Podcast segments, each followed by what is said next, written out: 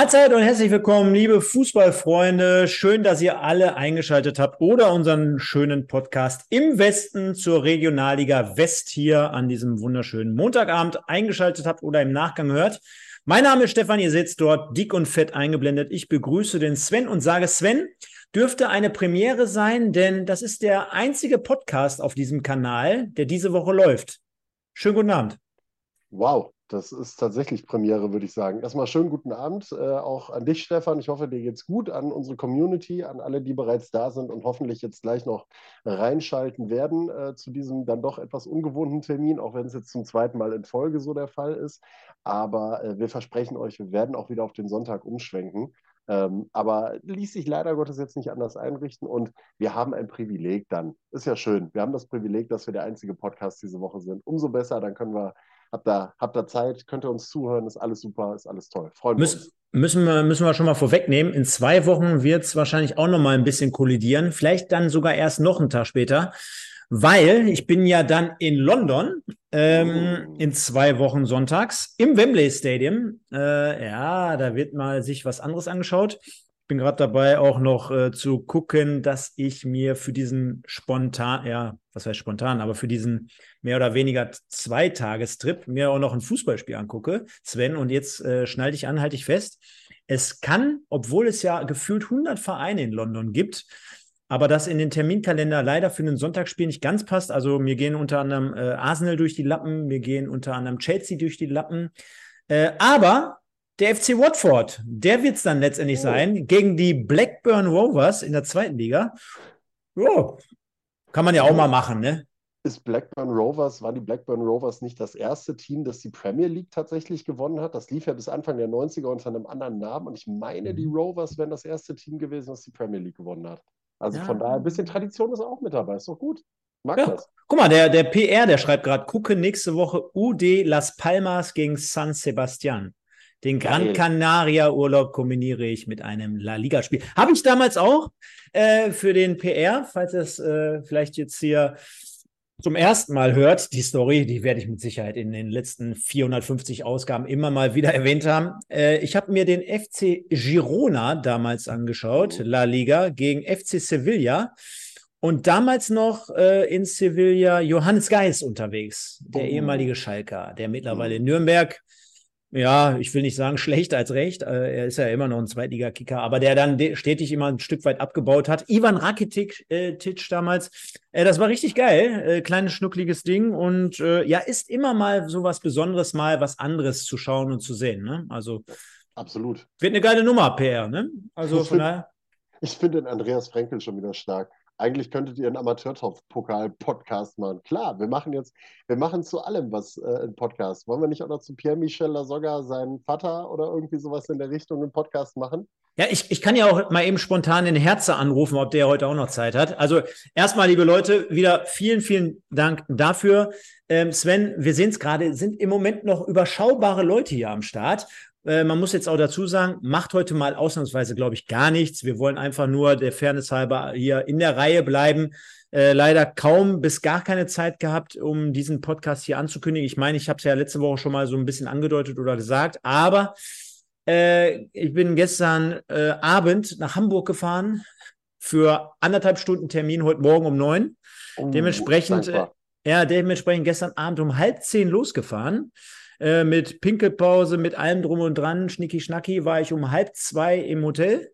Zwei Uhr dann im Bett, 7 Uhr morgen aufgestanden, äh, 9 Uhr zwei Stunden Termin gehabt oder anderthalb Stunden, zwei Stunden Termin, dann wieder nach Hause gebrettert, Elbtunnel, Klassiker, Stau ohne Ende. Ehrlich. Dann vorhin hier angekommen, alles vorbereitet, jetzt Podcast und dann lass uns doch jetzt gleich über die geilste Regionalliga auf der ganzen Welt sprechen. Der das Regionalliga West. Ja, das, das ist Einsatz, ne? Das ist Einsatz. Und, so und, lobe ich mir das. Und, und ich lege noch einen drauf. Ich gehe gleich, nachdem wir hier beendet haben, gehe ich noch eine Runde joggen. Boah. ja. Stefan der Tausendsasser. Ja, ja. Das ist der absolute Wahnsinn. So muss es laufen. Ja, ge genau so muss es laufen. Und genau so ist es auch in der Regionalliga West gelaufen. Und dann lass uns doch mal, wie jede Folge mittlerweile dann jetzt, da muss ich dich nochmal ausblenden. Das habe ich bis jetzt immer noch nicht hingekriegt. mein Gott, wo bist du denn? Da, dann nehmen wir dich mal weg. Und zwar haben wir unser im Westen des Tages, powered by United Glass Oberhausen. Der gute Frank Schmidt ist dort unterwegs mit seiner, ja, mit seinem Geschäft, mit seinem Laden nahe am Zentrum gelegen, für jedermann erreichbar, gut erreichbar, ist mittlerweile auch bei, bei RWO immer öfter mal zu finden, hat uns beide ja auch mal beim MSV Duisburg mit reingenommen oder auch bei Düsseldorf Winefire. Du hast yes. ja letztens berichtet, ja, da ist noch ein richtiger Männersport. Und dementsprechend wird diese äh, Kategorie mittlerweile von ihm für euch da draußen präsentiert. Also, wenn mal irgendwie was an der Karre sein sollte, äh, ein Steinschlag etc. pp. Ab dahin, vergesst den anderen großen Bums da mit C anfangend, sondern geht zu United Autoglas. Und dann auch, selbst wenn ihr aus Wiedenbrück kommt, wenn ihr aus äh, Aachen kommt äh, oder aus Aalen, fahrt bitte nach Oberhausen und lasst es da machen, äh, denn dort äh, werdet ihr richtig guten Service erhalten. Wir sind da schon in der Übersicht. Ähm, erster Spieltag Kevin Püttlik, zweiter Spieltag Marc Brasnic, einmal WSV, einmal DSV. Dementsprechend das im Westen oder der im Westen des Tages. Sven, und da bin ich mal gespannt. Äh, ich weiß gar nicht, ich glaube, beim ersten Spieltag, wo Sascha Eller zu Gast war, da habe mhm. ich mich ja aus dem Fenster gelehnt und gesagt, hör mal, ich mache es mir jetzt einfach und ich fange mal hier an. Dementsprechend müsstest du ja letzte Woche dran gewesen sein. Yes. Ja, und dann äh, würde ich sagen, Ehre wem Ehre gebührt. Oder lass uns doch einfach mal in der Reihe bleiben. Dann bist Dem, du wieder dran, ne? Dementsprechend bleibe ich in der Reihe. Und du konntest es vielleicht gerade schon so ein bisschen erhaschen anhand unseres Vorschaubildes. Und dann nehme ich hast, einfach. Ja, ja, Du hast es dir einfach gemacht. Du hast ja, Töpken genommen. Ja, ja, genau. Und äh, für all die Zuhörer da draußen kommen wir ja gleich auch noch dazu, welches Spiel du begleitet hast, aktiv, wo du vielleicht sogar ein bisschen mehr gesehen hast vielleicht sogar einem Stream noch, noch viel mehr. Aber äh, ich kann es natürlich oftmals nur anhand der Spiele machen, die ich auch wirklich in dem Fall mal live sehe. Kommen wir gleich auch zu, weil der kommende Freitag steht ja bekanntlich vor der Tür.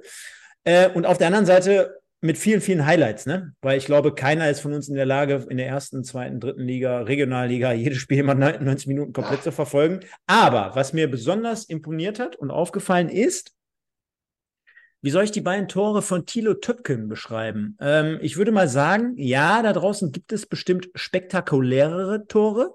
Und es gibt da draußen auch in der Regionalliga West mit Sicherheit einen, äh, der, der solche Dinge auch verwandeln würde. Aber ich glaube, ich kenne auch unzählige Szenen, gerade in den letzten zwei Jahren, wo ich sagen würde, oh, die Dinger wären jetzt aber nicht unbedingt reingegangen. Also mit anderen Worten, äh, beide Tore sehr, sehr ähnlich einmal um die eigene Achse gedreht, dann beides mal mit links abgeschlossen, die Ruhe behalten vor dem Tor und dementsprechend, ja, ich meine, was willst du erklären? Bei 2-0 zwei Tore gemacht, dürften in dieser Saison drei Spiele jetzt mittlerweile drei Tore für Thilo Töpken sein, nachdem er ja mittlerweile auch äh, Simon Engelmann an seine Seite gestellt bekommen hat, von dem wir ja eher erwartet hätten, dass der vielleicht schon drei Tore auf dem Konto hat. Nein, mhm. es ist der Thilo, dementsprechend von mir heute die erste Nominierung. Ja, würde ich, würde ich mitgehen, klingt ganz gut. Ich finde es ganz spannend, weil Rödinghausen tatsächlich ja eher mit äh, Töpken oder Engelmann spielt. Momentan könnte das vielleicht so sein, als ob der gute Thilo dem Engel da so ein kleines bisschen den Rang abläuft, aber wir wissen auch, glaube ich, alle ganz genau, wenn der Engelmann gebraucht wird, dann ist er auch da und dann liefert er auch ab. Also von daher mal abwarten, wie das weitergeht. Du hast es richtig gesagt, drei Spiele, drei Tore. Im ersten Spiel gegen Rot-Weiß Aalen, glaube ich, das 2 zu 0 noch gemacht, ähm, den Deckel da quasi drauf gemacht, im zweiten dann ohne Fahrkarte geblieben bei der 0 zu 1 Pleite äh, gegen äh, Bocholt. Ja, und jetzt äh, wieder 2-0, zweimal Töpken, kann man machen. Ja, dann würde ich sagen, bist du jetzt am Zug? Mhm. Wollen wir einen Wechsel machen? Das Mach, lass uns, haben wir, haben wir aber, glaube ich, sogar letztes Mal schon angefangen, letzte Woche. Lass, mhm. uns, lass uns mal dabei bleiben. Bin ich, bin ich äh, völlig d'accord mit. Ähm, meiner ist auch ein Doppelpacker. Ähm, Justin Steinkötter. Ähm, ist so ein bisschen ein Transfer gewesen von Fortuna Köln, der Stürmer aus der dritten Liga, glaube ich, von äh, Saarbrücken gekommen, wenn ich das richtig im Kopf habe. Ähm, ein. Spieler gewesen, wo ich gesagt habe, ja, ist okay, ist halt einer, der hat eine Drittliga-Vita, ist noch nicht so alt, aber irgendwie so ein bisschen unterm Radar, hat jetzt, glaube ich, auch schon drei Tore gemacht, wenn ich das richtig im Kopf habe und ist mit ein Garant dafür, dass die Fortuna aktuell mit äh, neun Punkten aus drei Spielen von der Tabellenspitze grüßt, wo sie auch nicht unbedingt erwartet worden ist zu Saisonbeginn. Der ein oder andere hat sie im erweiterten Favoritenumfeld mal so im Dunstkreis gehabt, aber jetzt nicht so ganz klar. Aber ist einer der Garanten dafür, dass der Start in die Saison richtig stark gelaufen ist. Deswegen Justin Steinkötter mit dem Doppelpack gegen Paderborn und der damit verbundenen Tabellenführung äh, meine erste Nominierung. Kann man an dieser Stelle auch mal so machen. Und jetzt, du merkst es vielleicht schon ein bisschen, ich bin so ein bisschen, ja. Zögerst. Ich zögere gerade, weil äh, ich, ich muss mir jetzt gerade irgendwie was aus den Fingern saugen. Mal für alle Leute da draußen schon mal zur Erklärung. Es gab, wenn man so ein bisschen recherchiert, mehrere, die dieses Mal zweimal getroffen haben. Jetzt muss man natürlich so ein Stück weit abwägen. Ne? Ist es eher so eine Mannschaft, äh, wie bei Wigberg Beek, wo man sagen kann mit äh, Kleefisch, mhm. ja, erster Sieg diese Saison, enorm wichtig gegen den, ja, machen wir uns nichts vor, direkten Konkurrenten. Geht das eher in so eine Richtung, okay, Fortuna Köln, äh, Steinkötter hast du gerade gesagt, vollkommen mhm. richtig. Äh, 2-1, ist es dann vielleicht doch mal wieder irgendwie was mit Wuppertal, Semir Saric, der den Deckel drauf macht, schöner Distanzschuss ja, ich glaube, Wuppertal haben wir öfter hier, äh, Oberhausen zu souverän, so dass ich dann schon fast sagen würde, äh, bleiben wir mal vielleicht in der Richtung Wigberg-Beek. Ich weiß nicht, hast du sogar jemand noch, hast du jemanden noch, den du jetzt spontan sagen würdest? Dann würde ich dir sogar noch den Vortritt ja. lassen. okay, kann, kann, ich machen tatsächlich. Äh, mhm. Ich nehme tatsächlich jemanden aus der Partie Schalke gegen Wuppertal. Ich nehme keinen Wuppertaler, das mal als allererstes dazu. Nicht, weil die Jungs hinterher nicht noch äh, das Ding rumgerissen haben, da kommen wir gleich noch zu, sondern ähm, weil mir Joey Müller einfach unfassbar gut gefallen hat am vergangenen Freitag. Ein Tor selber gemacht bei der 1 zu 3 Pleite oder das eine Tor für die Schalker selber gemacht bei der 1 zu 3 Pleite und im Generellen einfach eine bockstarke Partie abgeliefert. Der war überall zu finden, der war brutal zweikampfstark, vorne, hinten, links, rechts, Standards getreten der war 90 Minuten wie so ein Duracell-Häschen über den ganzen Rasen unterwegs als Sechser und hat richtig Präsenz gezeigt und hat ein richtig starkes Spiel einfach abgeliefert. Seine eigene Leistung mit dem Tor gekrönt. Hat dann am Ende nicht für einen Punkt oder sogar drei gereicht, obwohl die Schalker da, glaube ich, auch lange dran geschnuppert haben, so ein bisschen. Aber meine Nominierung wäre dann Joey Müller von äh, Schalke 04 U23. Passiert auch eher selten, dass wir von den Jungs einen nominieren. Wobei wir hatten letztens ja noch ja. Justin Deal von Köln. Das stimmt. Das stimmt. Dann tragen wir hier auch nochmal eben Steinkötter. Das war äh, Fortuna Köln, ne? Yes. Komm, und dann mach den vierten auch heute ausnahmsweise mal. Boah, also ich bleibe, äh, ich unterstütze dich in deiner These Wegberg Weg mit Marc Klefisch. Ich glaube, es wird nicht so häufig vorkommen, dass wir einen Spieler von ja. Wegberg Weg nominieren können. Und äh, ja. äh, Marc Klefisch habe ich bei den Media Days kennengelernt. Super sympathischer Typ. Ähm, hat auch in den letzten Jahren, hat ja vor zwei Jahren schon mal Regionalliga in Wegberg gespielt. Spielt sein Bruder in der zweiten Liga mittlerweile? Bei Paderborn ist das der gleiche Kleefisch? Ich weiß es ehrlich gesagt nicht, muss ich passen. Aber Marc äh, mit einer echt guten Entwicklung, letztes Jahr Oberliga tat ihm auch nochmal ganz gut und der scheint jetzt auch in der Region West ganz gut zu zünden. Also von daher, das passt. Gut, dann dementsprechend habe ich eingeloggt. Äh, schauen wir mal, ist ja heute auch Montag, ne? Von daher, äh, wie du es richtig gesagt hast, lass uns mal hier ein paar andere Leute mit reinnehmen. Genau. Und dann würde ich sagen, sind wir an dieser Stelle auch schon mal angelangt an die erste Information. Äh, die meisten haben es schon vielleicht hier getan. Hinterlass gerne mal ein paar Likes und äh, Information Nummer zwei. Es fehlen uns noch so ein paar Abos, dann haben wir schon hier die 2700 geknackt. Also es geht stetig bergauf. In den letzten Wochen war das richtig, richtig gut. Lag unter anderem hier auch an im Westen. Also äh, mittlerweile ja durch die Trennung, auch beim Herze sind wir immer sehr, sehr gut auf einem ordentlichen Niveau unterwegs mittlerweile. Mhm. Das, das, das sieht sehr, sehr gut aus. Vielen Dank dafür, liebe Leute. Und dann würde ich sagen, lass uns doch mal volle Pulle jetzt mal reinstarten. Und wir gucken mal, womit wir anfangen. Ich habe ja hier ein bisschen was vorbereitet. Lass uns doch mal hier mit dem Dosenöffner vielleicht ein Stück weit anfangen, denn du warst ja zu Gast am Wochenende in Lippstadt. Und yep. Rot-Weiß Oberhausen atmet so ein Stück weit durch. Dementsprechend der erste Saisonsieg in Lippstadt eingefahren mit 4 zu 1. Ich kann es ja mal der Reihe nach vorlesen. 0-1 Kreier, 31. Dann vor der Halbzeit, wichtig, Fastnacht mit dem 2 zu 0, 39 kurz und knapp vor der Halb äh, nach der Halbzeit dann sofort Tim Stappmann, also der Wiederkehrer, der Rückkehrer, 46. Viktor Meyer nochmal, ja, sowas wie, wie ein Anschlusstreffer in der 69. und dann Rexa in der 89. Deckel drauf. 4 zu 1, Endstand Oberhausen gewinnt und holt die ersten drei Punkte.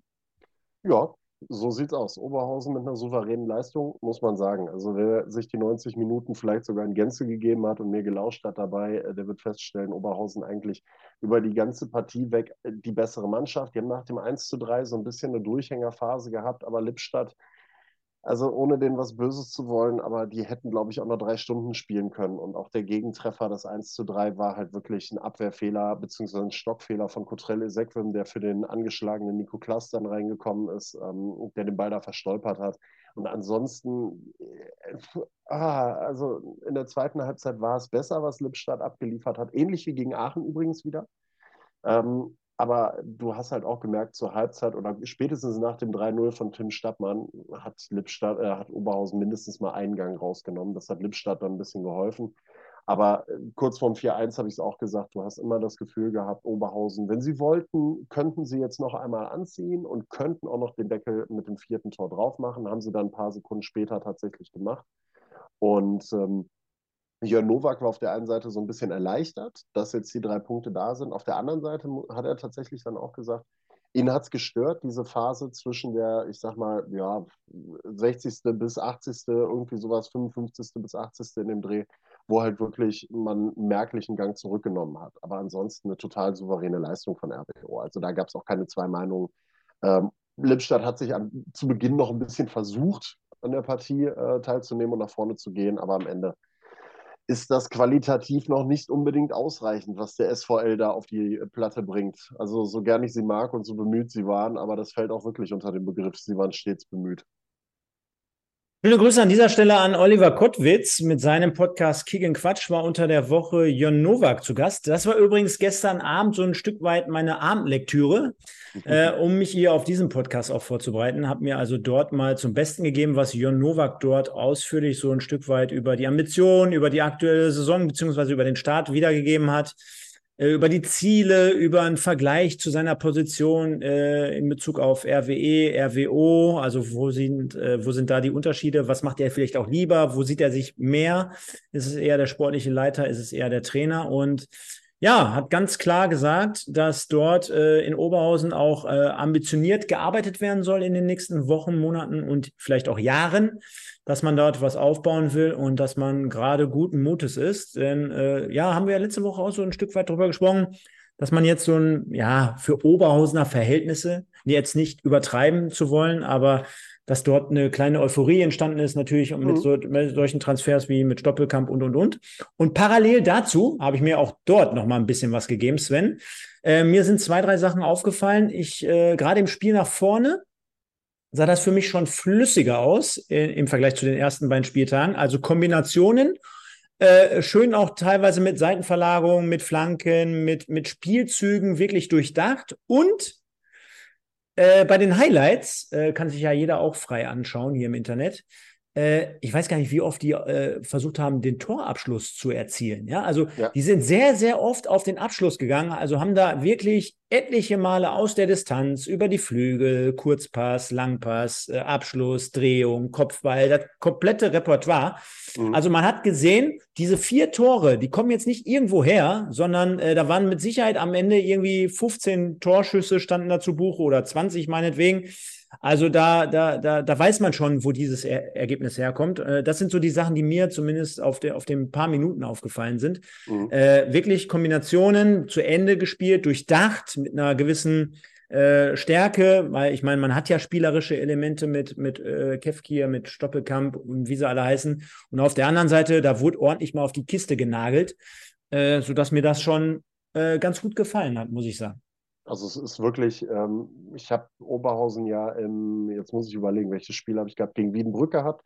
Auch da waren die Ansätze schon ganz gut. Ähm, da fehlte die Effizienz und es sah eine Zeit lang äh, wirklich auch so aus, als ob das sich so ein bisschen durchziehen könnte, auch in der Partie gegen Lippstadt, zumindest so bis eben zum 1 zu 0 von Kreier, was ja auch eigentlich mehr Glück war Weil, wenn wir da mal drauf schauen, das ist eine Situation, eigentlich ist die geklärt. Moritz Montag bringt eine Flanke scharf und flach rein. Christopher Balkenhoff nimmt den eigentlich auf und lässt den Ball dann fallen in dem Moment.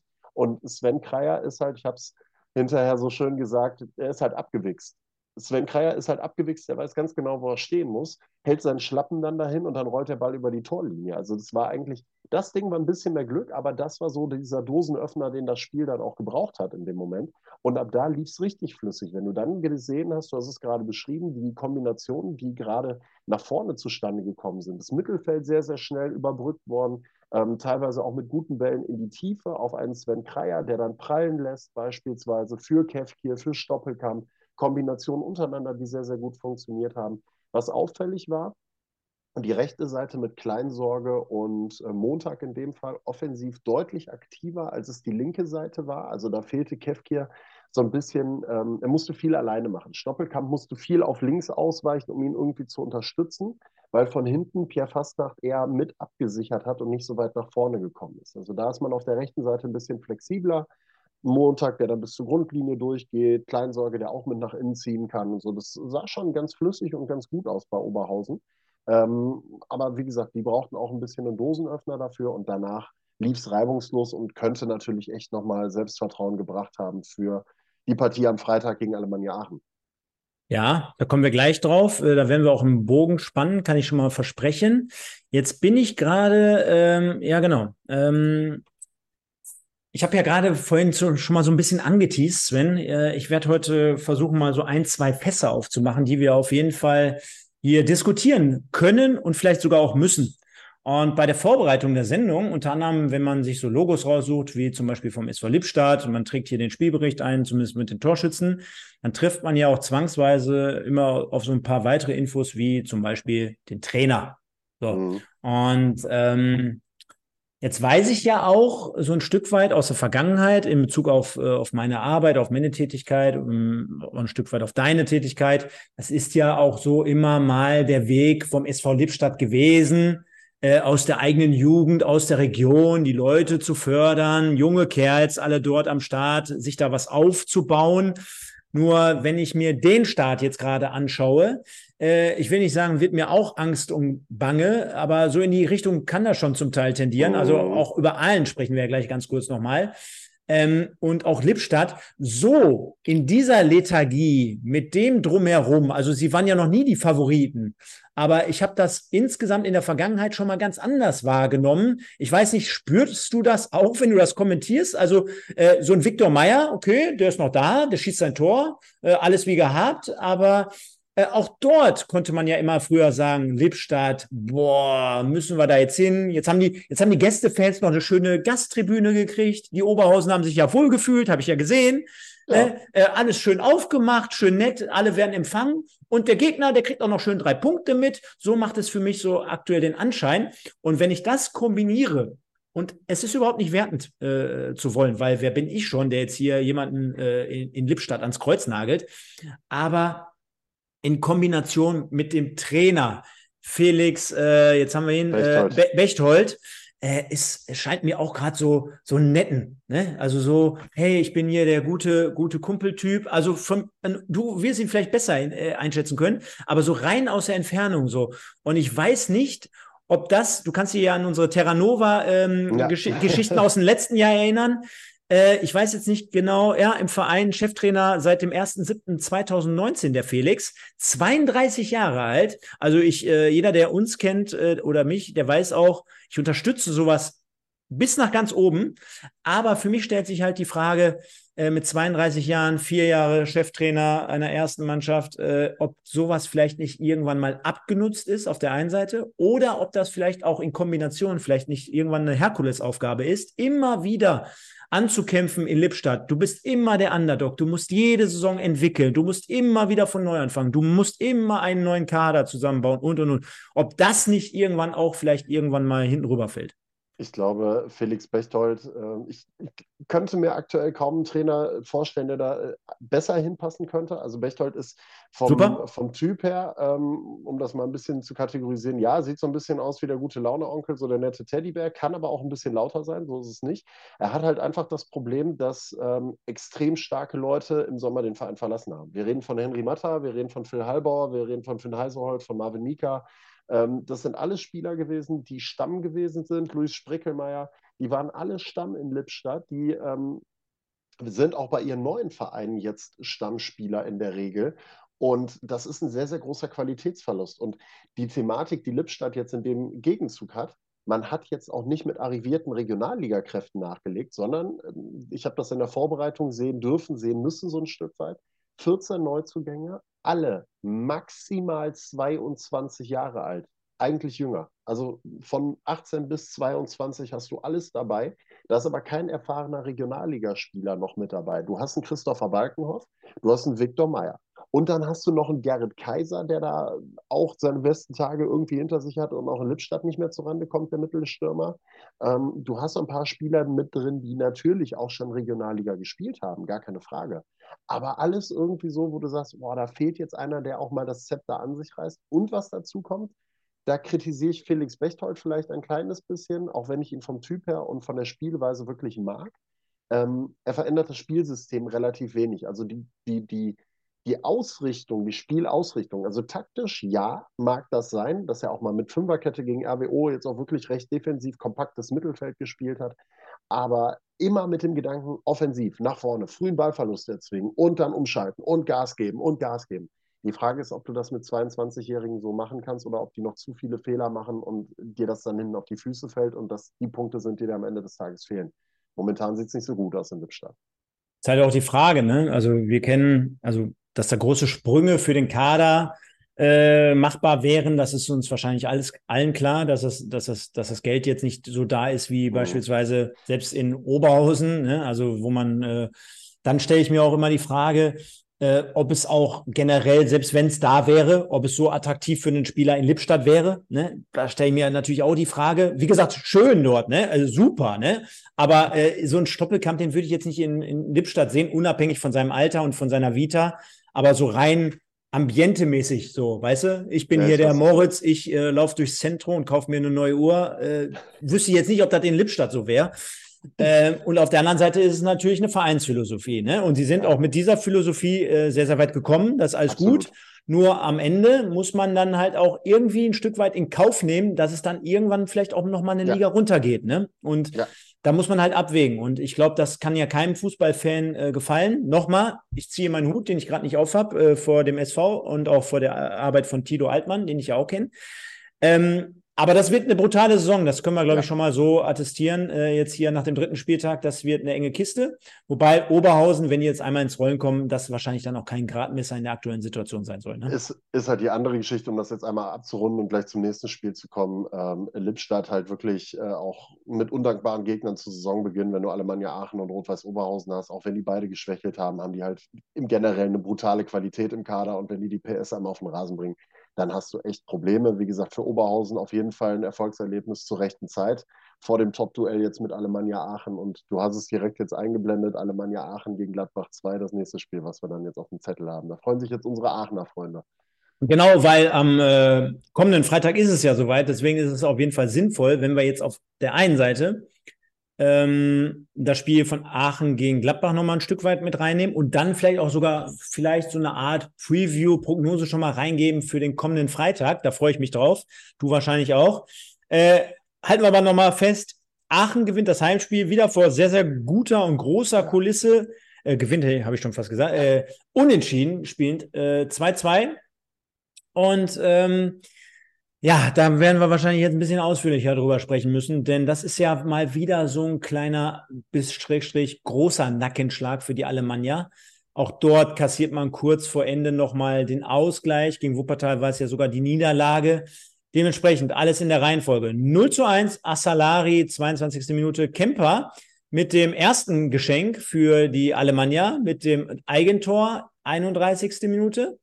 Und dann haben wir Brasnic nur, ja, es werden keine. Andersrum. andersrum, meine ich, wenn ich das richtig im Kopf habe. Erst hat Brasnic den Ausgleich gemacht und dann hat Kemper nach Wiederanpfiff diesen wunderbaren Rückpass gespielt Stimmt. auf Olschowski. Und, Stimmt, äh, verzeiht mir, ver verzeiht mir, es ist genau andersrum. Jetzt wurdest du mir auch, so, ohne zu sehen, wo du es mir sagst, äh, habe ich es jetzt auch wieder im Kopf. Äh, trotzdem, 31., 33. dürfte stimmen. Und dann haben wir Bükaslan in der 89. Und ja, dann lass uns doch mal ein Stück weit auf dieses Spiel eingehen, weil ich kann mir sehr, sehr gut vorstellen, das wird sehr, sehr viele Alemannia-Fans schon jetzt am dritten Spieltag extremst geschockt haben. Mhm. Also du hast es gerade gesagt, 16.000, die äh, am Tivoli waren, wieder fantastische Kulisse, fantastische Stimmung. Also das ist halt immer wieder so ein Indikator. Und du sagst, eigentlich hat dieser Verein da in der Liga absolut nichts verloren. Und äh, wie gesagt, qualitativ auch eine echt starke Truppe. Dann hast du halt so Situationen, das fängt ja schon mit dem 1 zu 0 für Gladbach an. Jan-Luca Rumpf, der dann da auch ein, boah, ein Pass des Grauens irgendwo rausholt ähm, vor dieser Szene, wo du sagst, meine Herren, was machst du da? Und dann spielt es Gladbach über, ich glaube, Fukada, Fukoda, irgendwie auf jeden Fall relativ neu, der Japaner bei, bei Gladbach über die linke Seite auch echt stark aus. Ne? Also dieses, dieser, dieser kleine Chip äh, bei der Grätsche über den Gegenspieler drüber und dann ist Asalari hinten ähm, am langen Pfosten im Prinzip blank und muss nur noch reindrücken. Das ist ein undankbares Gegentor, weil es wirklich vermeidbar gewesen ist. Es, ist. es resultiert am Ende des Tages aus einem, aus einem individuellen Fehler. So, muss ich ja ganz klar sagen. Ähm, Wenn es den nicht gegeben hätte, hätte sie, hätten sich die Aachener das Gegentor nicht gefallen. Punkt. So, und dann geht es eben weiter. Ausgleich gut gemacht. Gladbach bedankt sich hinterher und ist ein guter Gast und sagt, ey, ihr habt uns einen geschenkt, wir schenken euch einen zurück. Mit diesem wunderbaren Tor von Phil Kemper. Und äh, wobei ich auch da sage, ich habe es mir auch das ein oder andere Mal angesehen und habe mir gedacht, hey, Jan Olschowski, äh, mhm. ich bin zu wenig Torwart in dem Moment. Mhm. Aber A, erstens, wo stehst du? B, zweitens, du machst so einen Scherenschlag in dem Moment. Mhm. Hast du in der Situation nicht die Koordination, dass du diesen Scherenschlag so ausführst, dass das Ding irgendwo Richtung Seitenauslinie dann fliegt oder sowas in der Richtung? Ist einfach nur so ein Gedankengang, den ich in dem Moment gehabt habe. Oder hast du wirklich keine andere Option, als den im eigenen Tor unterzubringen letztlich? Also es war schon ein bisschen unglücklich, die ganze Geschichte. Ja, und dann hast du 2-1 Führung am Tivoli, eine Bombenstimmung, die Aachener feiern, die Aachener sind gut drauf. Und dann passiert wieder so ein Stück weit das, was auch im Spiel gegen Wuppertal auch passiert ist. Du, du fährst so ein bisschen zurück. Wir haben das ja mit Sascha Eller thematisiert, ähm, der das ja auch gegen Wuppertal angesprochen hat, wo er gesagt hat, naja, das war halt schon irgendwie so ein bisschen der Plan, so ein bisschen zurückzugehen und abzuwarten, zu gucken, was bietet der Gegner in dem Moment noch an und äh, dann vielleicht über Konter in die Situation zu kommen mit den schnellen Leuten, die wir haben, um dann am Ende den Deckel drauf zu machen. Fakt ist, sie haben ihn nicht drauf gemacht und Fakt ist auch, unabhängig jetzt von dem völlig unberechtigten Elfmeter für Wuppertal im, am ersten Spieltag, über den haben wir ausführlich genug geredet. Du hast gegen Wuppertal in der 90. und oder in der Nachspielzeit zwei Gegentore kassiert. Du hast gegen Lippstadt in der 86. Minute, klar, da geht es nicht mehr um wirklich viel. Wenn du da einen fängst beim Stand von 0 zu 3, ist scheiße, aber ist dann halt so, ne, machst den Haken an. Ist trotzdem 86. Minute gewesen. Und jetzt kriegst du gegen Gladbach, U23, in der 89. Minute den Ausgleich und bist nicht in der Lage, das Ding da hinten rauszuholzen. So, was sagt uns das? Jetzt mal die Frage an dich. Was sagt uns das, Stefan? Ja, also ich, ich habe gerade die ganze Zeit nebenbei nochmal geschaut, weil ich mir so viele, ähm, ich gehe da gleich drauf ein, Sven, keine Angst. Mhm. Ich habe dich nicht, ich werde dich nicht vergessen, niemals. Alles gut. Aber ich glaube, äh, die Dinge, äh, das, was ich so sehe und was ich so wahrnehme, das, das gibt mir gerade so viel auf. Zum einen halten wir mal fest, Letzte Woche haben wir noch hier analysiert das Spiel der kleinen Gladbacher in Wuppertal. Da haben wir noch gesagt, hey, äh, du kannst doch nicht kurz vor Ende des Spiels zwei Tore so herkriegen, herschenken. So nach dem Motto, wenn du 90 plus 3, glaube ich, einen fängst, dann halt doch irgendwie noch die letzten ein, zwei Minuten den Ball, knall den über Stadion drüber. Dir darf doch niemals in der kurzen Zeit noch eins äh, passieren. Du darfst doch nicht dann nochmal ein Gegentor kriegen. Das heißt, ähm, du bist ja in dem Spiel auch auf eine Mannschaft getroffen, wo du ganz klar gesehen hast, wie du sie knacken kannst, wie du die bespielen musst, wo du, wo du einen Ansatz haben musst.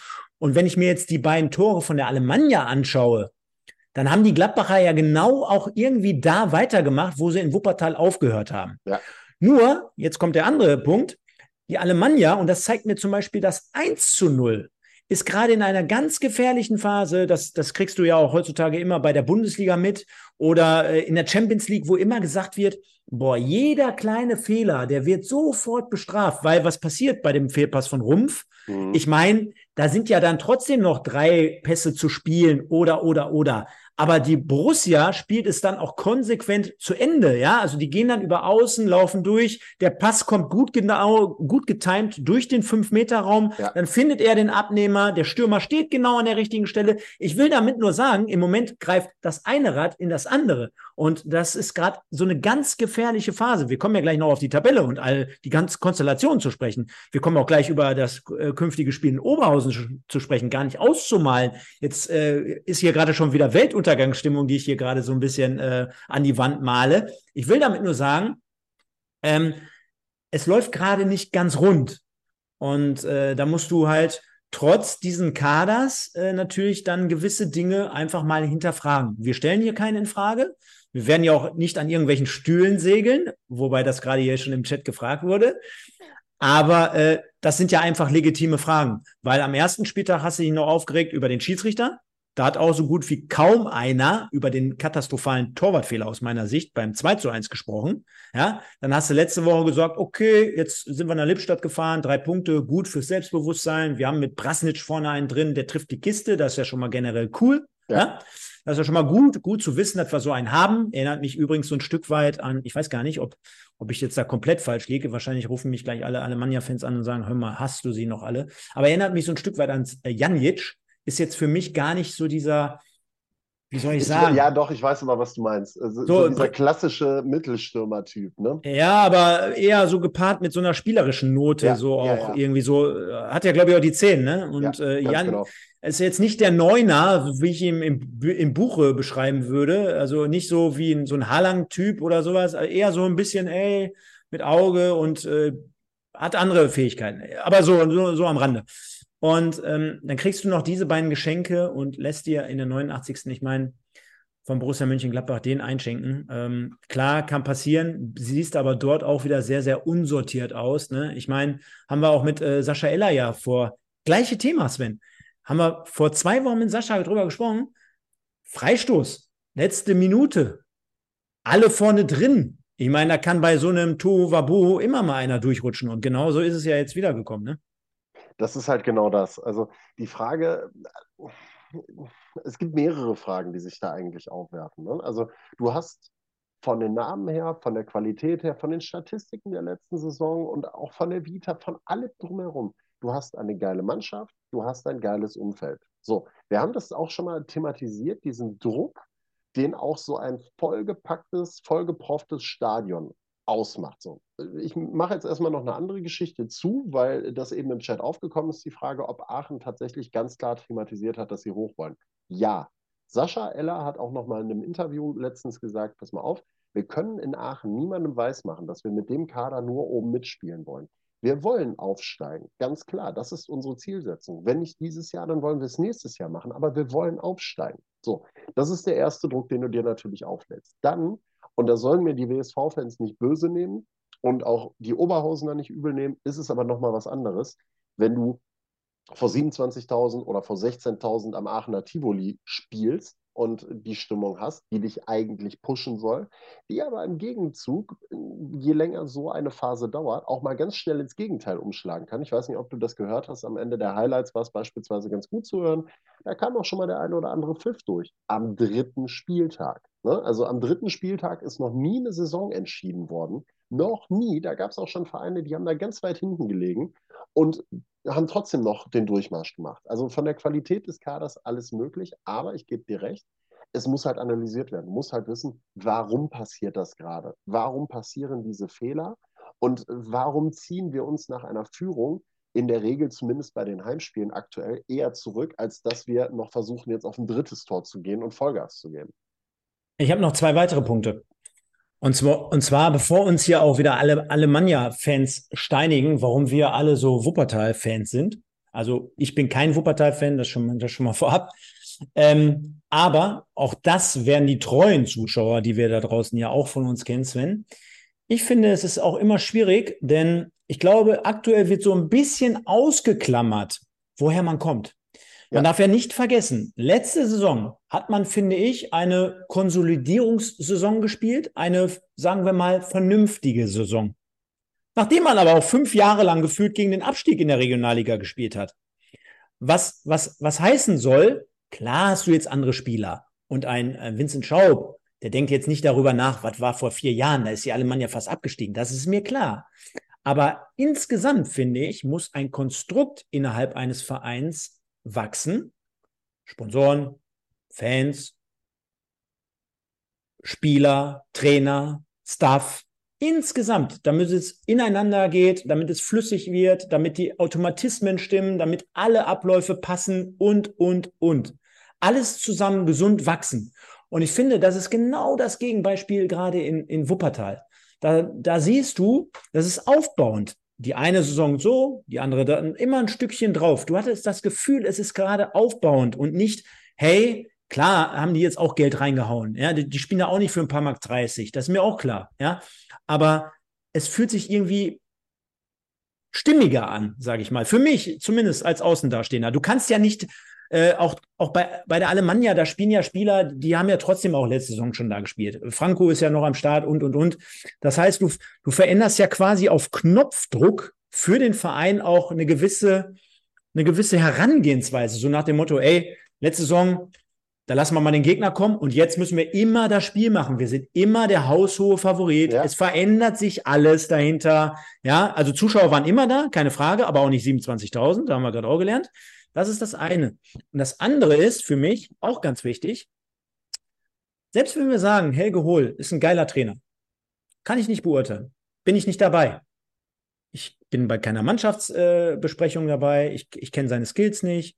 Alles gut. Sagen wir mal, er ist gut. Wir sind auch uns alle, glaube ich, einig, dass der Kader sehr, sehr viel hergibt. Viele Varianten, viele Möglichkeiten, sehr, sehr qualitativ gute Spieler. Aber für mich ist doch das alles Entscheidende. Wir haben jetzt die letzten Wochen und auch wir ja wir haben immer eigentlich nur gesprochen, geiler Spieler X, geiler Spieler X oder Y, sagen wir mal. Ja. So. Aber wenn du doch so einen Kader hast mit arrivierten Leuten, mit älteren, erfahrenen Leuten, mit jungen Leuten, also diese Mischung auch noch einigermaßen durch Sascha ja in diesen Kader bekommst, stellt sich für mich die Frage, ist der Trainer auch in der Lage, das zu moderieren? Es geht nicht darum, äh, ihm den Laufweg auf, äh, klar, der zeigt ihm auch den Laufweg ein, ja, er, er gibt auch die Taktik vor. Aber wie kannst du das Ganze harmonisch gestalten? Wie, wie bekommst du alle unter einen Hut? Auch dort wird es den einen oder anderen geben, der sagt, boah, jetzt bin ich nicht da am Start und, und, und. Für mich ist die Frage, die alles entscheidende Frage, ist er in der Lage, so einen Verein zu führen, quasi von der sportlichen äh, Seite heraus? Ist er in der Lage, den Kader bei Laune zu halten, das zu moderieren mit Negativerlebnissen wie jetzt hier zum zweiten Mal hintereinander bei einem Heimspiel, äh, das auf die Kette zu kriegen? Und da sage ich dir ganz ehrlich, da scheinen sich so ein Stück weit die Geister, weil mit der Erfahrung, die er bislang gesammelt hat, in dem Umfeld, kann er es ja gar nicht haben, so dass er sagen könnte, hey, ich weiß sofort, was hier zu tun ist. Ich finde das sehr, sehr spannend, dass du das Thema gerade so aufmachst, weil das eine Diskussion ist, die habe ich mit einem Bekannten vor der Saison tatsächlich auch schon geführt, ähm, weil wir ohne das jetzt böse meinen zu wollen oder extrem wertend oder zu sagen, dass Helge Hohl ein schlechter Trainer ist, gar, kein, gar keine Sache. Ne? Er hat ja auch die Alemannia, du hast auch gesagt, letzte Saison ja auch wieder ein ruhiges Fahrwasser geführt. Er hat gesorgt dafür, dass die Mannschaft sich entwickelt hat, teilweise richtig guten Ball gespielt hat und auch gegen die äh, Top-Teams der Liga bestehen konnte und gewonnen hat und dass man auch da schon mal vereinzelt von, äh, von höheren Dingen träumen konnte. So, aber die Diskussion haben wir auch geführt. Ist er vielleicht, ich formuliere es mal so, um das schwächste Glied in der Kette? Weil du bist nämlich genau an dem Punkt, Helge Hohl ist, ich glaube 31 oder 32 ist auch nicht viel älter als Felix Bechtold, eine Alterskategorie ungefähr. 30, 31, irgendwie sowas in der Richtung. 31, 31 sympathischer Kerl, äh, wird jetzt zum zweiten Mal Vater. Ähm, hat übermorgen Geburtstag. Hat übermorgen Geburtstag, wird zum zweiten Mal jetzt Vater. Alles super, alles toll. Familienmensch und so, lebt aber auch für die Alemannia, weiß ich, der ist morgens früh einer der ersten, die da ist und einer der letzten, die, der fährt und so. Alles super, alles toll. Aber mit 31 Jahren bist du natürlich auch an dem Punkt, wo du als Trainer in der Regel noch nicht die große Erfahrung und das große Repertoire gesammelt hast, wo du auch noch nicht so häufig solche Situationen durchlebt hast. Er kommt aus Bergisch Gladbach. Sei mir nicht böse. Bergisch Gladbach hat mit ihm Regionalliga, glaube ich, gespielt und Oberliga gespielt. Ja, auch die haben in der Oberliga Spitzen mitgespielt, aber ich glaube, Bergisch Gladbach ist ein etwas anderer Verein, als es die Alemannia aus Aachen ist. Da herrscht auch ein etwas anderer Druck und vielleicht eine etwas andere Umgangsweise und eine andere Erwartungshaltung, gerade wenn du so einen Kader hast. So, und die Frage, die man sich dann stellen muss in dem Moment ist einfach nur, ist Helge Hohl so gut ausgestattet? Kann er das, was du gesagt hast? Kann er diese Mannschaft und diese Stammspieler, diese, ich sag mal 25, 26 Leute, die alle den Anspruch haben, Stammspieler sein zu wollen? Da ist ja keiner in der Truppe dabei, der sagt, oh ja, gut, dann setze ich mich halt auf die Bank. Sondern das sind alles Spieler, die Anspruch auf einen Stammplatz haben bei der Alemannia. Kriegt er das moderiert? Kriegt er alle so weit beieinander gehalten, dass die alle zufrieden sind und es keine schlechte Stimmung in der Kabine gibt? Oder verliert er irgendwann mal die Kabine? Weil das wäre das Schlimmste, was passieren kann. Und dann hat Helge Hohl ein Problem, weil dann kannst du taktisch noch so sehr arbeiten und machen und tun. Und das, seien wir, sind wir ehrlich, dass ein 31-Jähriger auch mal Fehler macht in solchen Situationen, gehört auch dazu. So, gar keine Frage, brauchen wir uns nicht drum streiten. Aber gerade bei der Erwartungshaltung, die du hast in Aachen, muss das halt minimiert sein. Und dann kannst du erfolgreich sein. Deswegen ist er vielleicht in meinen Augen sogar das äh, ja, schwächste Glied in der Kette. Und ähm, man kann für ihn hoffen, dass es gut ausgeht, dass er noch lange bei der Alemannia bleibt. Aber äh, am Ende des Tages entscheiden die Ergebnisse dabei. Ne? Nochmal, wir brauchen uns ja hier auch äh, nicht beliebt oder nicht unbeliebt machen. Ich glaube, das ist so unsere, unsere Meinung von außen her heran. Ne? Und hier mhm. gibt es ja sogar den einen oder anderen im Chat, der uns äh, da beipflichtet. Die sehen es ja genauso. Denn äh, nochmal, ähm, ich finde, es ist einfach ein Unterschied, ob du wie letzte Saison mit der Alemannia nach äh, 15 Spieltagen oder nach 20 Spieltagen um die goldene Ananas spielst, äh, dort äh, ein ruhiges Fahrwasser äh, einfährst und äh, auch gewisserweise egal jetzt, ob du gewinnst oder verlierst, ne? Also gar nicht böse gemeint. Natürlich ja, ist es immer cool, wenn du gewinnst, aber das hat dann irgendwie ab dem 20. Spieltag auch keinen mehr gejuckt, als das Thema komplett durch war äh, und dann läufst du so ein Stück weit unterm Radar. Dann hast du vieles weggemacht, finde ich, ja. ab dem Ende der Saison, indem du dort schon quasi auf Einkaufstour gegangen bist. Das haben sie ja auch richtig geil gemacht. Die haben ja eine richtig geile Marketingkampagne und Marketingtour und Einkaufstour gestartet, wo du richtig aufgefahren hast. Nicht umsonst waren ja dann 27.000 am Start. Aber wenn ich mir dann auch immer alles rund um diesen Trainer anschaue, nochmal, kann ich überhaupt nicht beurteilen, aber das scheint mir gerade wirklich, dass das Thema irgendwann zu viel werden könnte. So aus der Entfernung heraus. Ich finde ihn, er ist immer sehr, sehr sachlich. Das muss man ja. ihm lassen. Er fasst, das, fasst die Dinge sehr, sehr gut zusammen. Aber du musst ja mal äh, attestieren, was du gerade gesagt hast, mit 31 Jahren arrivierten Spielern gegenüber wie, wie Müller, dem Kapitän zum Beispiel, da ist dann halt auch schwer gegenüber dann äh, Stellung zu beziehen. Ne? Da musst du die, die Autorität haben, du musst die Erfahrung haben, du musst es aufweisen. Ich meine, äh, über Bayern München und über Nagelsmann, das, das Thema, da kann man jetzt denken, wie man will, ob wer ist jetzt gescheitert an wem, äh, Nagelsmann an Bayern oder ja. Bayern an Nagelsmann. Das kann man jetzt mit Sicherheit nicht eins zu eins vergleichen, aber wenn ich mir dort äh, in den Interviews auch immer so ein Stück weit die Zurückhaltung angucke, also da wirkt er schon eher sehr, sehr boah, in sich gekehrt äh, ne? und äh, alles Neuland, dieses Umfeld. Nochmal, er kann es gar nicht haben. Er kann es mit 31 Jahren auch gar nicht haben. Woher denn? Ne? Von ja. daher kein Vorwurf. Aber Sven, lass uns mal nicht zu lange darauf rumhacken, denn am Freitag steht ja dann bekanntlich das nächste Topspiel vor der Tür. Also wir kommen, genau. ja, gar, wir kommen ja gar nicht aus den Festspielwochen heraus, denn die Alemannia ist diesmal zu Gast in Oberhausen. Und würdest du mir anhand der Thematik vom letzten Jahr, also äh, Münster sehr, sehr weit oben thronend, von Anfang an irgendwie sehr, sehr souverän auf, auf, aufmarschierend, Würdest du mir dort ein Stück weit beipflichten, dass für Oberhausen und Aachen es am kommenden Wochenende eventuell schon ein Stück weit um nicht alles, um Gottes Willen, Leute, wir sind am vierten Spieltag, aber um schon ein Stück weit sehr, sehr viel geht. Es wird auf jeden Fall um viel gehen. Ich will einmal noch mal ganz kurz zurückgehen, ähm, weil ich noch eine Sache äh, kurz sagen wollte. Ich habe mich heute mal mit Sascha Eller tatsächlich auch persönlich kurz geschlossen.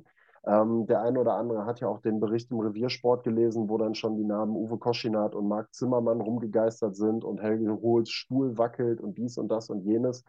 Und ähm, erstmal an der Stelle, falls er uns zusieht, Sascha Eller, herzlichen Glückwunsch nochmal nachträglich, hat ja am Sonntag, glaube ich, Geburtstag gehabt. Deswegen ähm, das einmal nochmal von unserer Seite auch hier offiziell. Und zum anderen hat er da in dem Punkt auch gesagt, also ich habe mit noch keinem gesprochen, ich habe an keinem Stuhl gesägt oder sonst was. Also ja, wir haben gerade eine Scheißphase. Ja, wir sammeln gerade nicht die Punkte, die wir haben wollen. Ganz klar, da brauchen wir nicht um heißen Brei herumreden, aber wir machen das gemeinsam. Wir gewinnen gemeinsam und wir verlieren gemeinsam.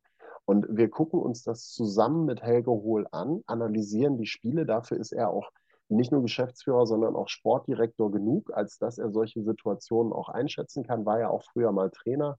Und äh, da wird das Ganze dann gemeinsam analysiert und geguckt, ähm, was muss man jetzt verändern, was muss man tun. Also ich glaube, wir brauchen hier noch nicht über einen Ersatztrainer zu reden oder sowas. Sascha Eller wir haben ihn, glaube ich, vor zwei Wochen auch als sehr, sehr ähm, ja, ehrlichen Typ auch wahrgenommen, glaube ich, der nicht hinterm Berg hält mit seiner Meinung.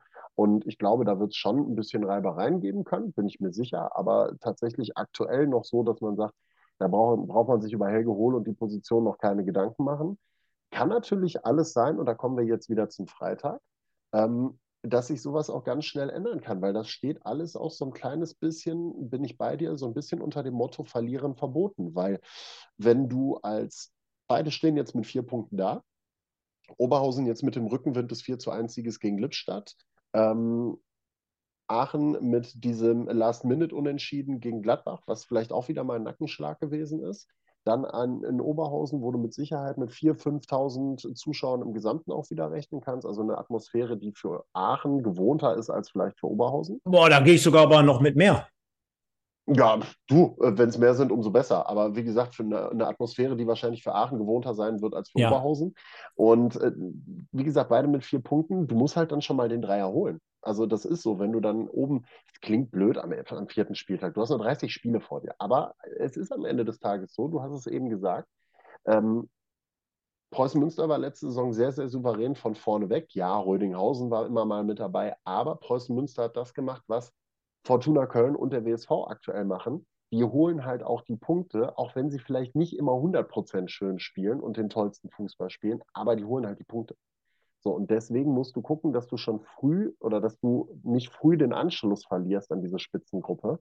Klar werden auch die mal schwächeln, gar keine Frage, aber gerade dann musst du ja da sein. So, und wenn die jetzt am Anfang, die haben jetzt schon neun Punkte, du bist jetzt schon fünf Punkte. Nach drei Spielen bist du schon fünf Punkte hinten dran, sowohl Oberhausen als auch Aachen. Das heißt also, wenn jetzt einer von beiden verliert und nur Fortuna Köln oder der WSV auf die Idee kommt, am Samstag dann zu gewinnen, dann machst du aus fünfmal eben acht Punkte. Und wenn du ein Team hast, was da im Rollen ist, was souverän ist, was seine Leistung dauerhaft konstant abruft, da mal eben acht Punkte aufzuholen, holla die Waldfee. Selbst ein Unentschieden was ja durchaus möglich ist in diesem Spiel. Also qualitativ, ich habe eben 2-2 gelesen, bin ich voll d'accord mit. Könnte ich mir sehr, sehr gut vorstellen, das Ganze, dass das ein Kampfspiel wird mit einem guten, also ein gutes fußballerisches Kampfspiel ähm, an einem Freitagabend in Oberhausen. 2-2, durchaus realistisches Ergebnis, aber selbst das, dann bist du im schlimmsten Falle sieben Punkte, wenn einer von den beiden da oben gewinnt, hinten dran. Im schlimmsten Falle sogar hinter beiden. So, und dann holen wir sieben Punkte auf.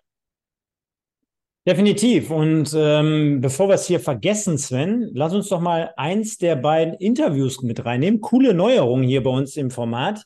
Hatte ich ja letzte Woche auch schon erwähnt oder aufgerufen, wenn die Leute uns generell, also ihr da draußen, ihr sollt euch angesprochen fühlen, wenn ihr Bock habt, mit eurem Statement in Videoform dabei zu sein, schickt es uns gerne bei äh, Instagram oder per potbolzer.web.de E-Mail dann könnt ihr mit euren Nachrichten auch gerne hier dabei sein. Aber der Sven, der hat auch dementsprechend äh, jetzt mal wieder das ein oder andere Interview eingefangen. So auch mit Moritz Montag nach dem 4 zu 1 Auswärtserfolg von Rot-Weiß Oberhausen bei der oder beim SV Lippstadt. Und dementsprechend lass uns das doch mal mit reinnehmen und einmal reinhören, was er generell zu dem Sieg von RWO zu sagen hatte.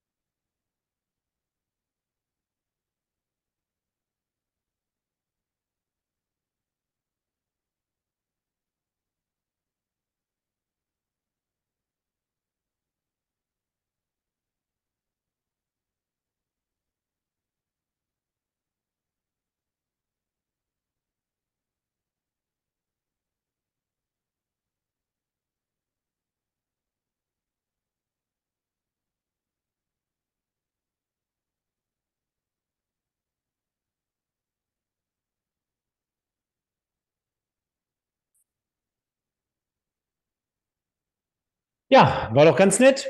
Also, kannst ja äh, dementsprechend davon ausgehen, dass die Oberhausener richtig Bock haben werden am Freitag auf dieses Spiel. Also der Olli, schöne Grüße, der schreibt gerade auch äh, 6000 Zuschauer. Da sind wir ja doch nicht so weit weg gewesen. Hattest du ja auch recht, eigentlich ich ja auch. Ich hätte jetzt so sieben bis acht gesagt, in der Hoffnung zumindest, dass sieben bis acht werden. Ich glaube sogar, wenn die Alemannia jetzt äh, bei, ja, bei sieben Punkten stehen würden oder bei, äh, bei, bei neun, dann wären es wahrscheinlich noch mal ein paar hundert mehr. Äh, ja, aber dann ist es halt soweit, Freitagabend 19.30 Uhr äh, ohne jetzt um die, um die schlechten Situationen aktuell jetzt gerade mal äh, zu sprechen oder auszuklammern. Äh, beide Vereine mit vier Punkten ist jetzt nicht optimal, aber was erwartest du für ein Spiel und äh, bist du auch im Einsatz? Ja, tatsächlich. Ich darf das Spiel am Freitag äh, kommentieren. Äh, unter anderem auch für die Kollegen von Magenta. Also wer Magenta auf dem Schirm hat, darf äh, gerne reinschalten. Rot-Weiß Oberhausen gegen Alemannia Aachen. Traditionsduell am Stadion Niederrhein. Äh, ich glaube, mm. ist schon ein ziemlich geiles Flutlichtspiel, was wir dann da haben werden. Also können wir uns alle drauf freuen. Ähm, stimmungsgeladen wird sein, auf jeden Fall. Eine gewisse Rivalität ist ja sowieso immer da. Und ich glaube tatsächlich, dass es durchaus ein Spiel mit Kampfcharakter sein wird. Aachen wird, glaube ich, auch so ein bisschen über den Kampf versuchen müssen, ins Spiel reinzukommen. Und dann hast du halt eben ähm, bei RWO momentan eine vordere Viererreihe, sage ich mal, die momentan in meinen Augen ein bisschen besser harmoniert, als das bei Aachen der Fall ist. Aber ich, wie gesagt, ich fand diesen Tipp 2-2 eigentlich schon ganz gut. Ich glaube, wir sehen einige Torchancen. Standards können sehr, sehr gefährlich werden. Haben sie auf beiden Seiten Experten für. Und äh, ich glaube, es wird einfach ein Kampfspiel unter Flutlicht, so wie man sich das bei so einem Traditionsduell wünscht. Ja, dann freuen wir uns auch drauf und äh, dementsprechend werden wir am Sonntag darüber sprechen, Sven, da also zur gewohnten Sendezeit äh, wir hoffen, dass wir dann ähm, um äh, 20 Uhr am Start sind. Das sollte einigermaßen passen. Also, schon mal der Programmhinweis. Sonntag geht es dann wieder hier mit Im Westen Regionalliga weiter um 20 Uhr. Freuen wir uns drauf. Vielleicht ja auch noch mit der einen oder anderen Stimme zum Spiel. Du wirst ja mit Sicherheit da vielleicht nochmal die Möglichkeit haben, auch dort was einzufangen. Und Sven, wir werden uns sehen und auch ich werde versuchen, vielleicht noch die eine oder andere Stimme einzufangen. Yes. Vielleicht sieht, vielleicht sieht man mich da mit der altbekannten Stefan Raabjacke von der ARD und in Oberhausen kommt man dann irgendwie noch zu Potte. Schauen wir mal. Ansonsten, äh, wie gesagt, alles zum Spiel. Dann kommenden Sonntag freuen wir uns drauf. 6000 Minimum Zuschauer im Stadion. Das wird eine geile Nummer, liebe Freunde. Bleibt alle friedlich reist mit den Öffis an und dann wird das ein Fußballfest auf Regionalliga-Ebene. Mhm. Und äh, dann haben wir noch einen, bevor wir jetzt hier endgültig den Rahmen sprengen. Wir haben auch noch mal gleich ein, zwei andere Off-Topics mit drin. Keine Angst, liebe Leute. Aber wir müssen natürlich über einen der beiden Mannschaften sprechen, die aktuell ganz, ganz weit oben thronen mit, was heißt ganz, ganz weit, aber mit immerhin neun Punkten. Und nachdem wir ja gesagt haben, ja gut, das sind die Comebacker mittlerweile aus Wuppertal. Das sind diejenigen, die, naja, immer so ein bisschen Glück haben. Dann gibt der Schiri noch und gibt nochmal 38 Minuten on top und dann gibt er da einen Elfmeter, der keiner ist. War das jetzt auch, wenn es ähm, in der 86. oder in der 93. Minute erst zum Sieg gereicht hat, äh, ja, mehr als guter Auftritt, sage ich jetzt mal, der schon ein bisschen gefestigter wirkte. Und auf der anderen Seite, Sven, habe ich mir auch nochmal Gedanken gemacht. Ich habe letztens so einen, äh, so einen platten Spruch gehört. Immer nur Glück ist auch Können. Ja. Ne? Und die Wuppertaler haben jetzt anscheinend äh, äh, eine, eine, Stärke gefunden, wo man sagen kann, ja, es geht halt so lange, bis der Schiri abpfeift, ne? Äh, tatsächlich, das, was du über die Deutschen früher gesagt hast, da rennen 22 Mann über den Platz und am Ende gewinnen immer die Deutschen, ähm, trifft momentan so ein bisschen auf den WSV zu. Ich war Freitag vor Ort, habe mir das Ganze einmal angeguckt. Ähm, WSV geht nach 18 Minuten durch eine Standardsituation in Führung, war bis dahin auch meines Erachtens die bessere Mannschaft, hat Schalke nicht groß ins Spiel kommen lassen. Ja, Stefan. Nicht irgendein Standard, sondern auch dort hatten wir vorhin den Kommentar im Chat. Warum haben wir, und das können wir dem Kollegen ja nochmal äh, zugute halten, er ist nämlich auch später dazugekommen, er hat nicht ganz verstanden, glaube ich, warum du Müller von Schalke reingenommen hattest und äh, nicht unter anderem Kevin Püttlik. Zur ja. Erklärung, Kevin Püttlik am ersten Spieltag schon gewonnen, hat jetzt hier auch ein, wie ich finde, sehr, sehr geiles Kopfballtor erzielt, weil der ist mal eben in die 38. Etage aufgestiegen. Also ja. das darf man hier nicht untermauern. Hatte ich auch mitgespielt, den zu nehmen. Wir wollten heute, glaube ich, mal ex extra so ein bisschen Vielfältigkeit mit reinbringen. Von daher passt das für mich. Trotzdem, damit ihr alle zufrieden sind, sehr, sehr schönes Kopfballtor von Kevin Püttlik. Absolut mal wieder. Und das auch äh, die Standardstärke beim WSV. Äh, das, die haben jetzt aus, warte mal, lass mich mal eben lügen, drei, sechs, acht, aus acht Toren, glaube ich, die sie gemacht haben, sind sechs aus Standardsituationen passiert. Also das am dritten Spieltag. Ne? Das, ist eine, das ist eine Dreiviertelquote, die du einfach nach Standards machst. Das ist auch schon brutal stark einfach. Genauso wie diese, diese äh, Schlussphasensituation. Ne? Also wenn Spiele nach 86 Minuten zu Ende wären, hätte WSV genau null Punkte. Beziehungsweise, nee, hätte doch, null. Nee, ein. Ein. Den Fehler habe ich nämlich am Freitag schon gemacht. Einen Punkt hätten sie von dem Spiel gegen Schalke jetzt. Äh, Fakt ist, du gehst 1-0 in Führung. Ähm, irgendwie danach so ein bisschen das Spiel aus der Hand gegeben. Schalke ein bisschen stärker geworden, machen dann auch nicht ganz unverdient das 1-1 durch Joey Müller. In der Halbzeit 2 Pierre-Michel Lasogga auch mit der einen oder anderen Kopfballgelegenheit, aber ansonsten so ein bisschen unterm Radar geblieben. In Halbzeit 2 Schalke meines Erachtens die spielbestimmendere Mannschaft mit mehr Kontrolle über das Spiel, auch mit der einen oder anderen sehr, sehr guten Chance, wo du als Wuppertaler am Ende sagen müsstest eigentlich, ah ja, gut mal, dann nehmen wir halt den einen Punkt hier mit, besser als gar nichts zu haben. Schalke eh immer undankbar, ja, und dann wechselt der WSV halt nochmal und bringt halt Leute rein, die dann wirklich on fire und on point sind, ähm, wie so ein Phil Beckhoff, der dann eben nicht abschaltet, als dieser Schuss von Tobi Peitz da aufs Tor fliegt, sondern der genau hinterhergeht, weil er schon hofft darauf, dass der Ball nach vorne abklatscht und ist dann da und schiebt das Ding zum 2-1 rein. Das brechen wieder alle Dämme. Keiner versteht so ganz, wie der WSV das schon wieder gemacht hat. Und Semir Saric setzt dem Ganzen dann hinterher noch mit seiner Fackel da aus 30 Metern einen drauf und nagelt das Ding da rein und dann feiern sie wieder einen 3 1 Sieg. Genau, und was der Semir nach dem Spiel zu sagen hatte bei dir, das hören wir jetzt.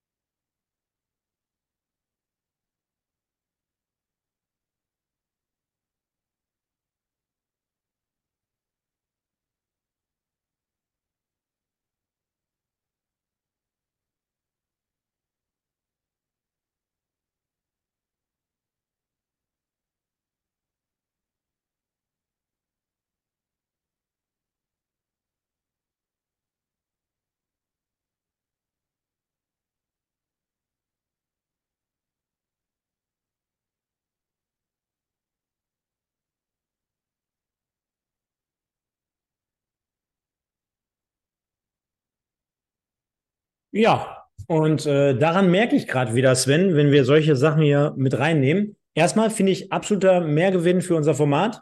Mehr davon, also wenn wir oder die Leute immer dazu beisteuern können, gerne, gerne, gerne.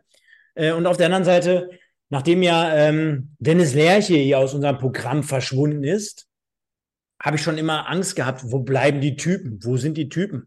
Aber wir haben ja vorhin gesehen, auch im, äh, im Intro, ne, einige bekannte Gesichter am Start und es wird hier definitiv bei uns nicht langweilig. Auch wenn der ein oder andere Verein sich in den letzten zwei Jahren hier bei unserem Format immer wieder verabschiedet hat, angefangen mit RWE oder mit, mit Münster jetzt letzte Saison.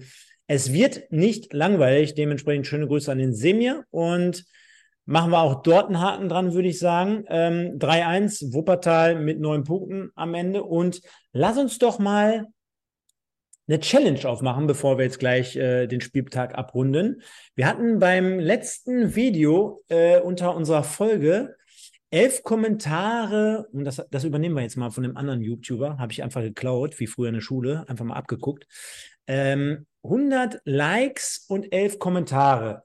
So gemessen daran, ich bin ja auch kein Träumer, wird es diese Woche schwer, weil wir erstens heute Montagabend aufzeichnen, weil die Leute heute nicht komplett in voller Stärke hier am Start sind. Aber wir können ja mal gucken, ob wir eine Challenge ausrufen mit den Kommentaren. Beim letzten Mal hatten wir elf. So, dann würde ich doch mal sagen, benennen wir jetzt hier Ross und Reiter. Also wir werden das, das Ding einfach mal umdrehen. All die Leute, die jetzt hier noch im Chat sind, ich sehe ja Andreas Rösser. Ich sehe den Oliver Kottwitz. Ich sehe den Felsenmeer, den Timesplitter, Aquisgrana habe ich vorhin gesehen. Real Pyro ist am Start aus Wuppertal.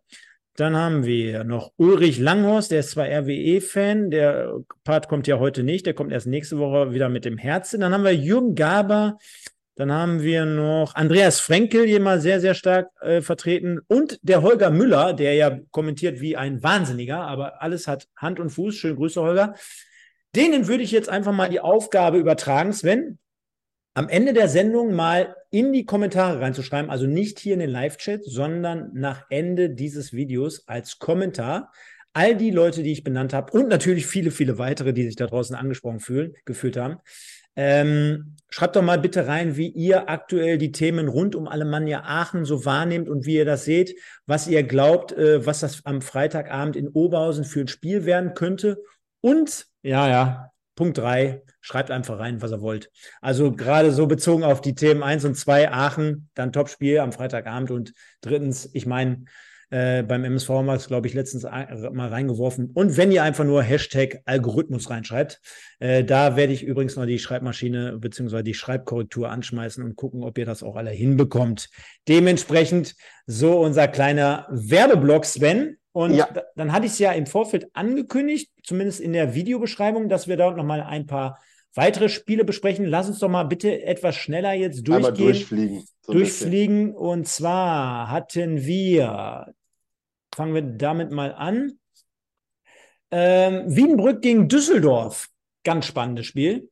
1-4, Marcel Hölscher. Und da haben sie ihn ein wenig verlassen, seine Kräfte, seine Superkräfte. Ist dann halt so. Also äh, Fortuna Düsseldorf immer eine U23, da weißt du nie, was du bekommst. Das kann eine Wundertüte sein unter Nico Michati, auch eine sehr junge Truppe, die da jetzt neu zusammengestellt worden ist. Ähm, ja, also Wiedenbrück, naja, also, da musst du dann vielleicht nochmal gegen Fortuna das Spiel machen und dann wird es halt schwer. Dann wird es schwer, du hast es richtig gesagt. Ein Spiel hatten wir dann doch noch ein bisschen ausführlicher eigentlich geplant. Wo kommt es? Warte.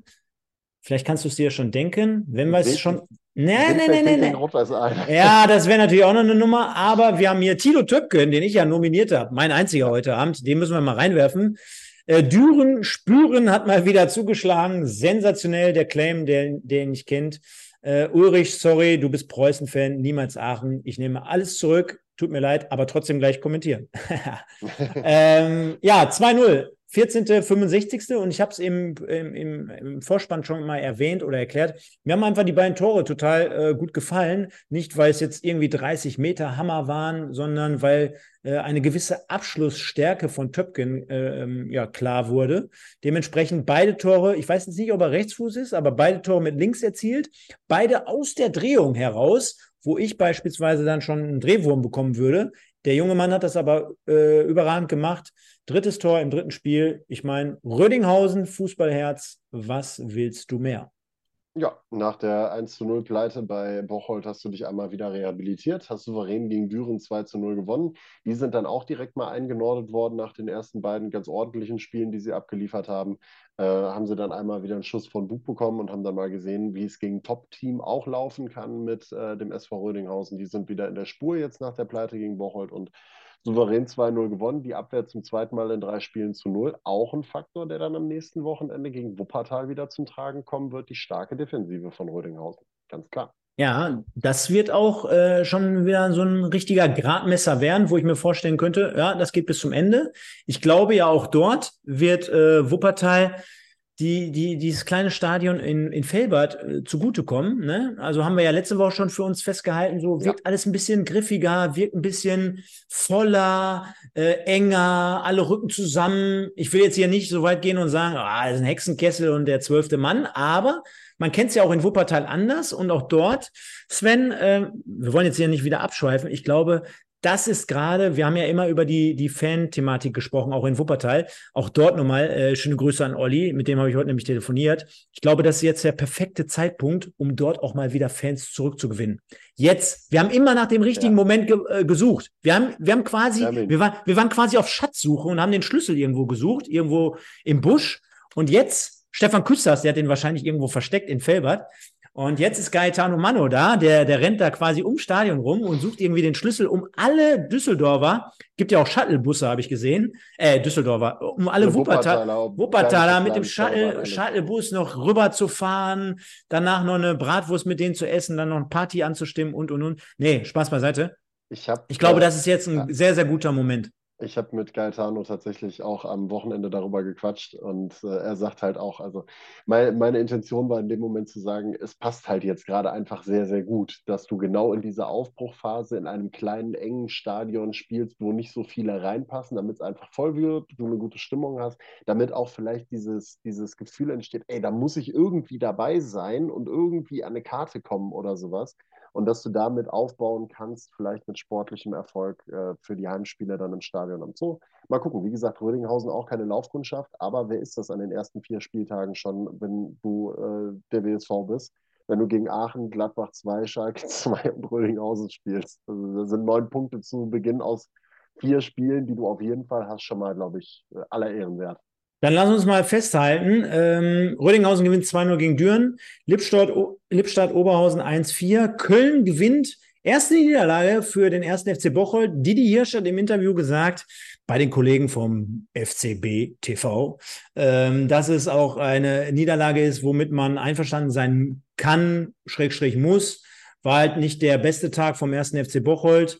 Dementsprechend ja. Ja, äh, erzähl zu Ende. Erzähl zu Ende. Ich komme dann noch mit was um die Ecke gleich. Ja, geht das Spiel, denke ich mal, so unterm Strich auch in Ordnung. 1-0. Ich glaube, ähm, er hat auch gesagt im, im zweiten Moment, ja, in dieser Liga, wenn man sich reckt und äh, immer alles auf die, auf die Platte bringt quasi, dann ist man in der Lage, auch als Bocholt so gut wie gegen jeden zu gewinnen und zu bestehen. Ja. Man kann aber auf der anderen Seite natürlich auch äh, mit so einer Leistung dann unterm Strich gegen jeden verlieren.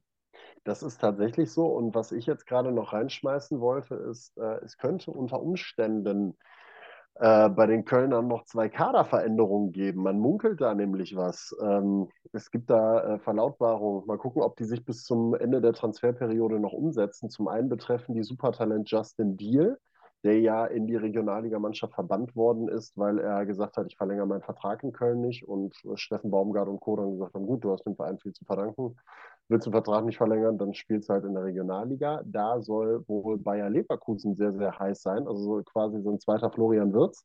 Ähm, Justin Deal ja auch in der Liga auch ehrlich gesagt ein bisschen unterfordert. Könnten die, könnten, aber die könnten doch äh, Deal verpflichten, die Leverkusener? Vielleicht mhm. jetzt in der Saison gegen eine Ablösesumme und den direkt auch wieder verleihen, oder würde das nicht gehen? Ginge nee, geht nicht, weil dann wäre Wär, wären drei Part, ja genau. Ja, hm. Geht nicht, also geht maximal, wenn sie ihn tatsächlich verpflichten und dann vielleicht mhm. auch ähnlich wie Wirtz langsam ranführen. Mhm. Und dann gibt es noch ein zweites Gerücht und das würde den Kölnern, glaube ich, echt wehtun, wenn das eintreffen würde.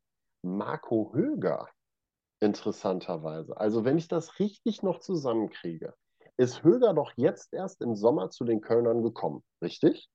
Mhm soll angeblich schon wieder auf dem Absprung stehen in Richtung Ostwestfalen, nach Bielefeld. Mhm. Ob dem so ist, wird man sehen bis zum 31.08. Keine Ahnung. Ähm, es sind so Gerüchte, die man so äh, ähm, irgendwo mal im Umfeld der Regionalliga so ein bisschen wahrgenommen hat, rund um die Kölner.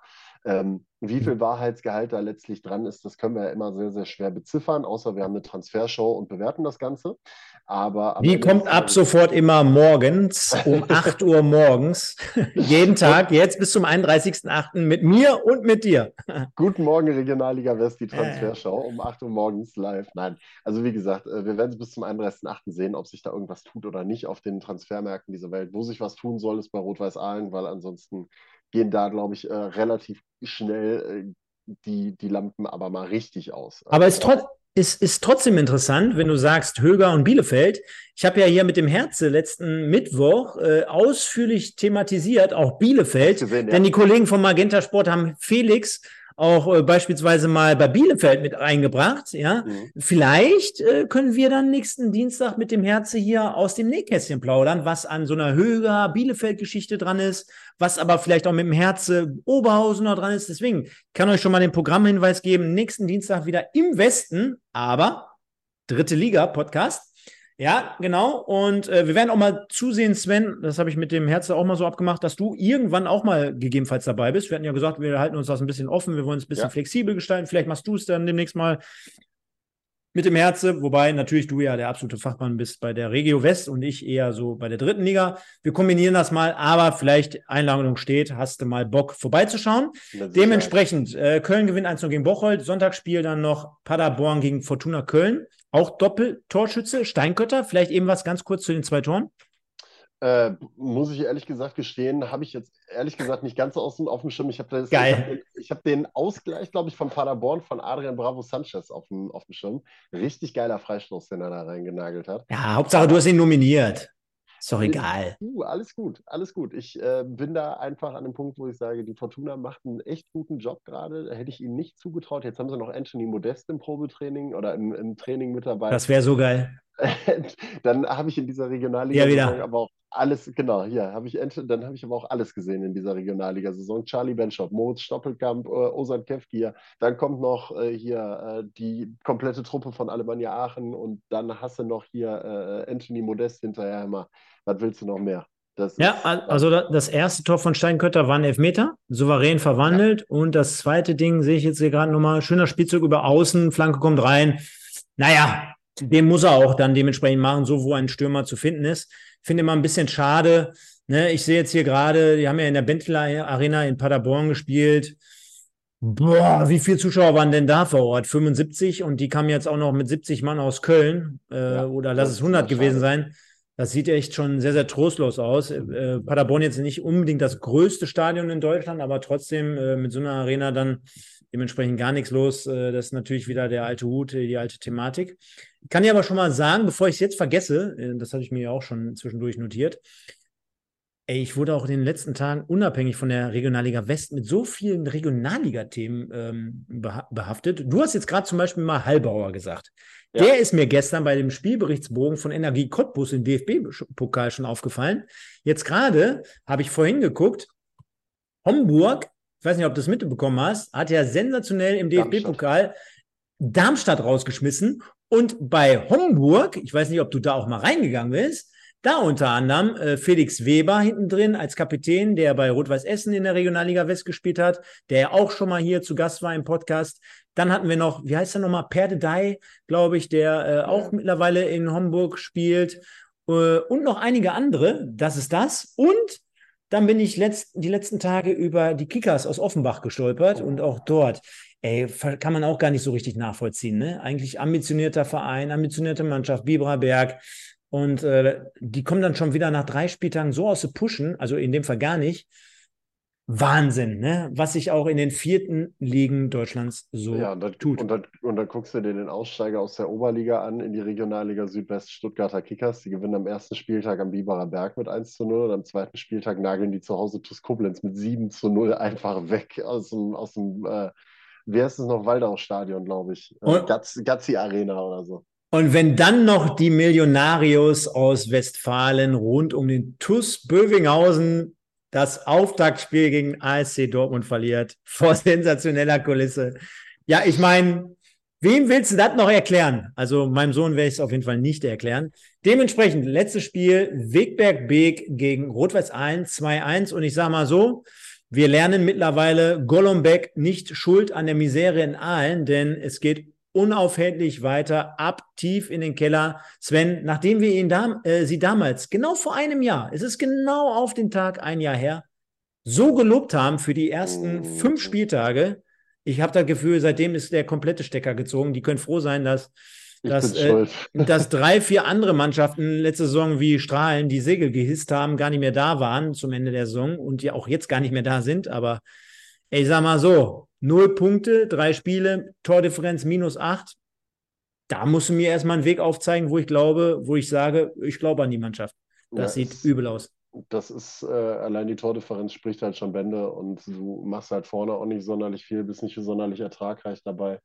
Ähm, ich habe heute noch ein Interview mit dem Sportdirektor mit Gian Özkara gelesen, der gesagt hat, ja, wir bräuchten dann mal noch ein paar Verstärkungen. Also linke Seite, rechte Seite auf jeden Fall, weil da herrscht kein Konkurrenzkampf. Dann brauchen wir noch einen im Zentrum, der Sechser, Achter spielen kann und dies und das und jenes, wo du so gedacht hast, na, eigentlich willst du uns gerade sagen, du brauchst jetzt nochmal zehn neue Spieler auf dem Platz, damit du einen richtigen Konkurrenzkampf hast und damit du mehr Qualität hast, was ja auch irgendwo ein Nackenschlag für die aktuellen Jungs so ein bisschen ist.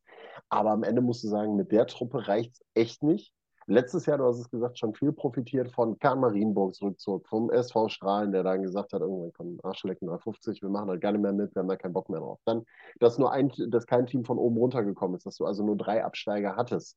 So, und das sind dann halt Punkte, ja gut, Wattenscheid war dann halt einfach auch deutlich schlechter. Da hast du dann profitiert von. Aber wenn es eine normale Saison gewesen wäre, wäre es für Aalen da schon duster geworden. Und diese Saison wird es halt richtig, richtig dunkel in Aalen. Und ähm, da kannst du kämpfen, wie du willst. Da kannst du mit Daniel Berlinski einen tollen Trainer haben. Gar keine Frage. Das sagen ja ganz, ganz viele, dass das ein Top-Trainer ist.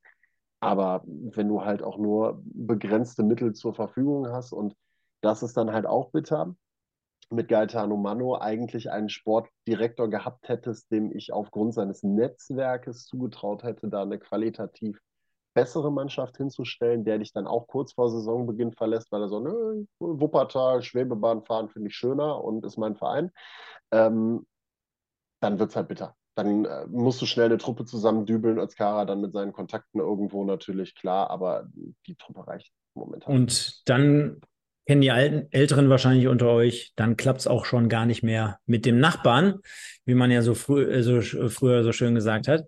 Ähm, ja, und am 9.9. noch dann die Partie SSVG Felbert gegen den FC Gütersloh an einem Samstag. Dann wird dieser Spieltag auch komplettiert. Dementsprechend Felbert und Gütersloh noch mit zwei Spielen aktuell auf dem Radar. Und das Tabellenbild sieht wie folgt aus. Ich habe schon mal eingeblendet. Fortuna Köln auf 1, gefolgt von auf Wuppertal jeweils neun Punkte. Torverhältnis in dem Fall noch ein bisschen besser auf Kölner Seite. Bocholt geht runter auf drei mit sechs. Rödinghausen verbessert sich auf vier mit sechs. Köln mit sechs. Paderborn mit sechs starke Aussteiger, genau wie Wigbeck Beek, die sammeln jetzt gerade nämlich auch dort schon ihre Punkte. Das ist auch mal ja. so der Unterschied zu allen. Ne, ich glaube, da waren wir jetzt gerade. Dann haben wir ein breiteres Mittelfeld mit Oberhausen auf acht, Felbert neun, Aachen zehn, Düren elf, Wiedenbrück zwölf, jeweils vier, 13 Düsseldorf zweite Mannschaft mit drei Punkten und dann haben wir noch weitere drei Mannschaften mit einem Punkten, mit einem P Punkten, sage ich schon, mit einem Punkt. 14. Gütersloh, 15. Borussia Mönchengladbach, 16. Schalke, 17. Lippstadt und 18. Aalen jeweils null. Das wäre, sage ich mal, wenn ich mir das auch nochmal so auf der ja nicht Zunge zergehen lasse, aber nimm beispielsweise noch Gütersloh mit dazu in die Verlosung oder Wiedenbrück, das ist für die Region dann auch ein harter Schlag, ne? Weil Lippstadt, Aalen, die liegen ja eng, eng beieinander. Dann hast du vor zwei Jahren noch Lotte schon verloren. Äh, weiß ich aber selber noch, wo wir da immer alle hingetuckert sind und dann äh, auch äh, von unserer Seite aus teilweise die Spiele begleitet haben. Äh, da konntest du ja innerhalb von 50 Kilometern vier ja. Vereine abfrühstücken ja. Äh, und die verschwinden jetzt gerade so langsam ein Stück weit. Ja, warten wir mal ab. Drei Spiele sind rum, aber ja, ne? also Gütersloh darf jetzt am Wochenende auch gegen Lippstadt antreten. Das ist also direkt das Derby vor der Tür. Da kannst du ja von der einen in die andere Stadt spucken. Dann hast du Wiedenbrück auch noch. Da ist ja wirklich Umkreissuche. Da kannst du ja sternförmig fahren am Ende des Tages und hast irgendwie fünf Kilometer Unterschied. Ähm, ja, also ich bin aber auch bei dir, dass ich sage, so ein Team wie, wie Wegberg sammelt gerade Punkte gegen den Abstieg. Die haben eine qualitative Mannschaft, wo ich sage, die oh, Regionalliga wird eigentlich schwer damit, aber die sammeln halt jetzt schon ihre Punkte gegen den Abstieg und äh, robben sich da gerade frei. Die werden auch noch früh genug da unten reinrutschen. Äh, überraschend bis jetzt Schalke und Gladbach da unten drin. Gladbach halt mit viel Pech auch einfach und ähm, die werden sich noch ein bisschen da rauskämpfen, aber ich glaube, Lippstadt und Aalen werden wir auf jeden Fall noch über einen längeren Zeitraum da unten äh, ja, beherbergen dürfen, vermute ich. Ja, und dann, Sven, haben wir noch abschließend, ich meine, heute sind wir ein bisschen länger, wir haben ja diesmal nicht den Druck vom MSV im Nacken. Deswegen lass uns das mal einmal kurz ansprechen bzw. behandeln, damit die Leute auch wieder auf ihre Kosten kommen. Denn wir haben ja eine Tipprunde zur Regionalliga West, die sich wie folgt schimpft. Und zwar ist das einmal ähm, kicktipp.de hm. slash Pottbolzer im Westen.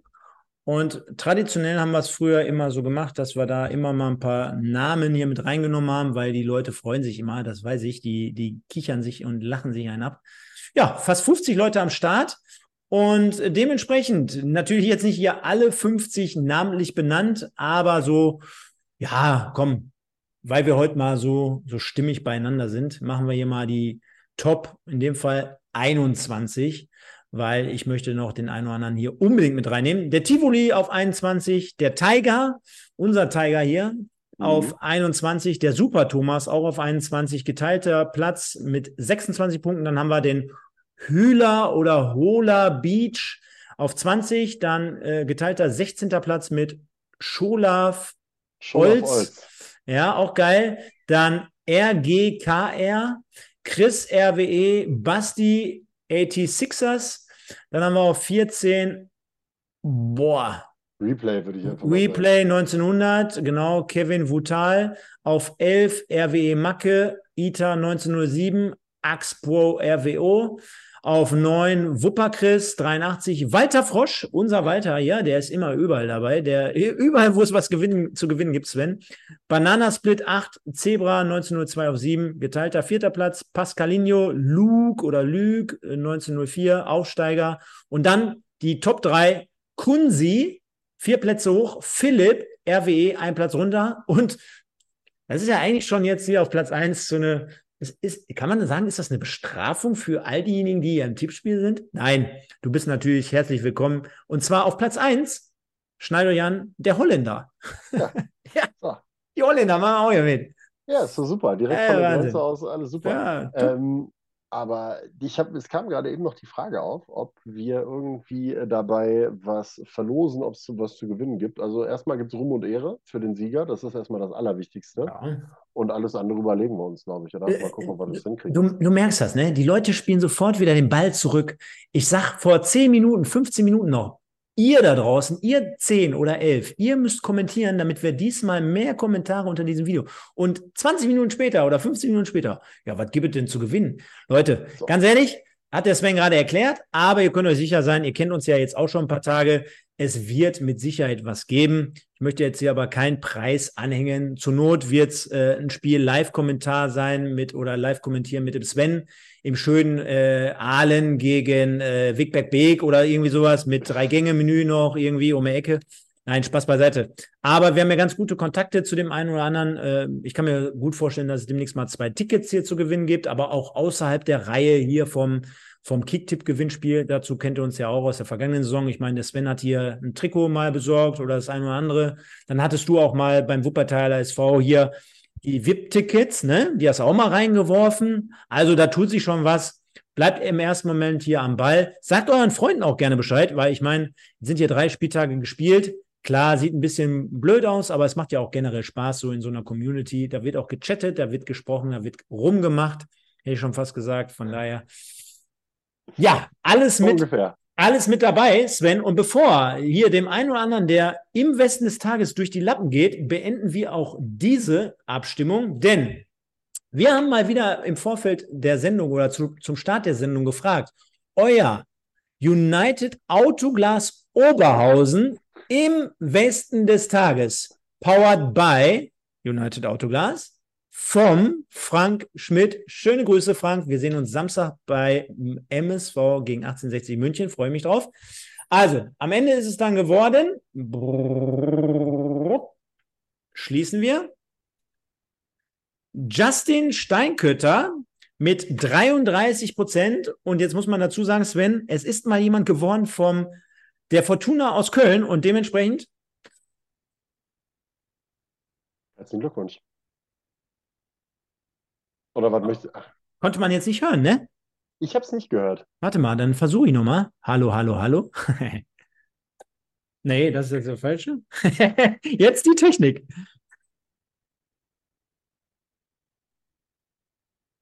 Konnte man immer noch nicht hören, ne? Doof. Ich werde es nächste Mal anders einbauen. Es war der Jingle von Wetten das, wenn es da ah. früher einen Wettkönig gab, der dort dementsprechend gewonnen hat. Ist ja auch demnächst die letzte Folge mit Thomas Gottschalk. Danach übernehmen wir beide ja das Ding. Und dann geht's ja richtig, Wetten das, Regionalliga West, so richtig zur Sache. Dementsprechend Justin Steinkötter, herzlichen Glückwunsch, 33 Prozent, Klefisch 27 Prozent, Töpken 21 Prozent und Müller 17 Prozent bei immerhin 51 Stimmen. Ich glaube, damit können alle Beteiligten leben. Und wir haben diesmal das Feld ein Stück weit erweitert. Yes. Herzlichen Glückwunsch an Justin Steinkötter, äh, auch an Marc Lefisch. Gute Bilanz für jemanden von Weg, Weg, Weg, glaube ich, mit 27 Prozent. Kannst auch nicht meckern. Und äh, uns steht, glaube ich, jetzt ein cooles Wochenende bevor mit interessanten Spielen. Zwei Top-Spiele in jedem Fall äh, mit RWO gegen Aachen am Freitag. Wie gesagt, gerne auf Magenta einschalten. Dann könnt ihr meine zart beseitete Stimme schon vor Sonntag wieder hören. Und äh, Stefan läuft vielleicht auch irgendwie mal durchs Bild oder so. Vielleicht mit Stefan Raab Gedächtnisjacke, vielleicht auch einfach nackt als Flitzer über den Rasen oder sowas in der Herrlich. Richtung. Mal gucken, was, mal gucken, was es sich einfallen lässt. Dann haben wir Samstag WSV gegen Rödinghausen, auch ein Topspiel. Also von daher einiges zu bieten jetzt an diesem Wochenende in der Regionalliga. Ähm, ja, Ansonsten haben wir alles, oder? Ja, und ich grüße jetzt an dieser Stelle nochmal den Holländer. Der ist übrigens gerade im Chat, Sven. Ja. Der Holländer, der schreibt auch schöne Grüße. Und von dem möchte ich nachher auch nochmal einen Kommentar hier sehen. Also, oh, ich ja. habe ja, wie gesagt, hier einige benannt. Schauen wir mal, ob wir diese Challenge hier annehmen und gewinnen können. Das, weißt du was, da machen wir jetzt eine neue Kategorie raus. Erst recht mit dem äh, Wetten das Jingle. Ja? Machen wir jetzt hier jede Woche, dass wir die Leute animieren und wir benennen sie auch mal namentlich dass wir uns immer steigern. Ne? Also so mindestens 12, 13, die wären ja schon mal cool, ist eine Steigerung im Vergleich zur letzten Folge und, und, und. Und am Sonntag, dann sind wir mal wieder zu Primetime hier. Dann werden wir mal ein bisschen auffahren. Ich habe jetzt schon Kontakt im Hintergrund aufgenommen mit dem Sinan heute, den hast du ja auch mal, unseren Techniker hier, den hast du ja mal, ja, nicht kennengelernt, aber du wusstest, dass er da ist, sagen wir es mal da. so. Er war da, irgendwo war er da. Er ist gerade mit dem DBB-Team, ähm, unterwegs. Deutschland Cup ist ja quasi ein Spezi von Dennis Schröder. Dementsprechend, Sinan, wenn du mich hier siehst und hörst, du verfolgst hier jeden Regionalliga West Podcast. Ich weiß das 100 Prozent. Du bist es. Dann haben wir morgen Abend ein Date und dann werden wir vielleicht nächste Woche hier weitere Dinge veröffentlichen können und weitere Features mit drin haben. Das wird sensationell. Wir freuen uns drauf. Leute, auch nochmal an dieser Stelle der Aufruf, wenn ihr uns im Nachgang im Podcast hört, könnt ihr uns gerne immer Videos zuschicken, Interviews, äh, Statements zu den Spielen und, und, und. Und ansonsten würde ich sagen, äh, ja, gerne Like da lassen, Abo, kommentieren im Nachgang. Ihr kennt das Spiel. Ich bin raus. Ich bin am Freitag vor Ort in Oberhausen. Freue mich da wie Bolle drauf. Sven, wir werden uns wahrscheinlich sehen. So groß ist die Tribüne ja nicht. Und ansonsten machen wir da einfach Interviews nur für uns beide, von uns beiden. Und dementsprechend, glaube ich, passt das soweit. Ich würde sagen, ich bin raus. Wir sehen uns am Sonntag 20, 2015. Bleibt sauber, alle da draußen, benehmt euch und äh, ja. Tschüss. Ja, kurz und knackig, der Stefan. Äh, auch von meiner Seite aus. Äh, habt eine schöne Woche. Freut euch auf ein schönes, cooles Fußballwochenende, was wir haben. Stefan und ich, wir freuen uns auf, äh, das weißt du noch nicht, aber wir freuen uns auf Manfredas Ruskis, den Sturmtank von äh, Rot-Weiß Oberhausen. Äh, sehr, sehr sympathischer Typ übrigens. Der hat uns zum Tornado-Trinken eingeladen. also von daher schöne Grüße an Manni Ruskis an der Stelle. Ähm, der uns auch nochmal äh, erklärt, erklären kann, wie das so ist. Er kommt ja aus Ostwestfalen, ähm, wie das da so ist mit dem Autofahren und sowas in der Richtung. Sehr, sehr sympathischer Kerl. Ähm, freuen uns am Freitag drauf. Rot-Weiß Oberhausen gegen Alemannia Aachen, äh, Top-Spiel. Und äh, wir gucken mal, was wir für euch so einfangen können dabei rund um dieses Spiel, vielleicht auch rund um die Partie WSV gegen Rödinghausen. Ansonsten bleibt mir nicht viel zu sagen, außer habt eine schöne Woche. Ähm, wir hören uns ja dann am äh, Sonntag schon wieder, sprich in sechs Tagen. Und für alle die, die es nicht abwarten können, die schalten einfach am Freitag ein bei RWO gegen Aachen. Und äh, ja, habt eine schöne Woche und äh, macht es gut, bleibt gesund. Bis Sonntag. Tschüssi.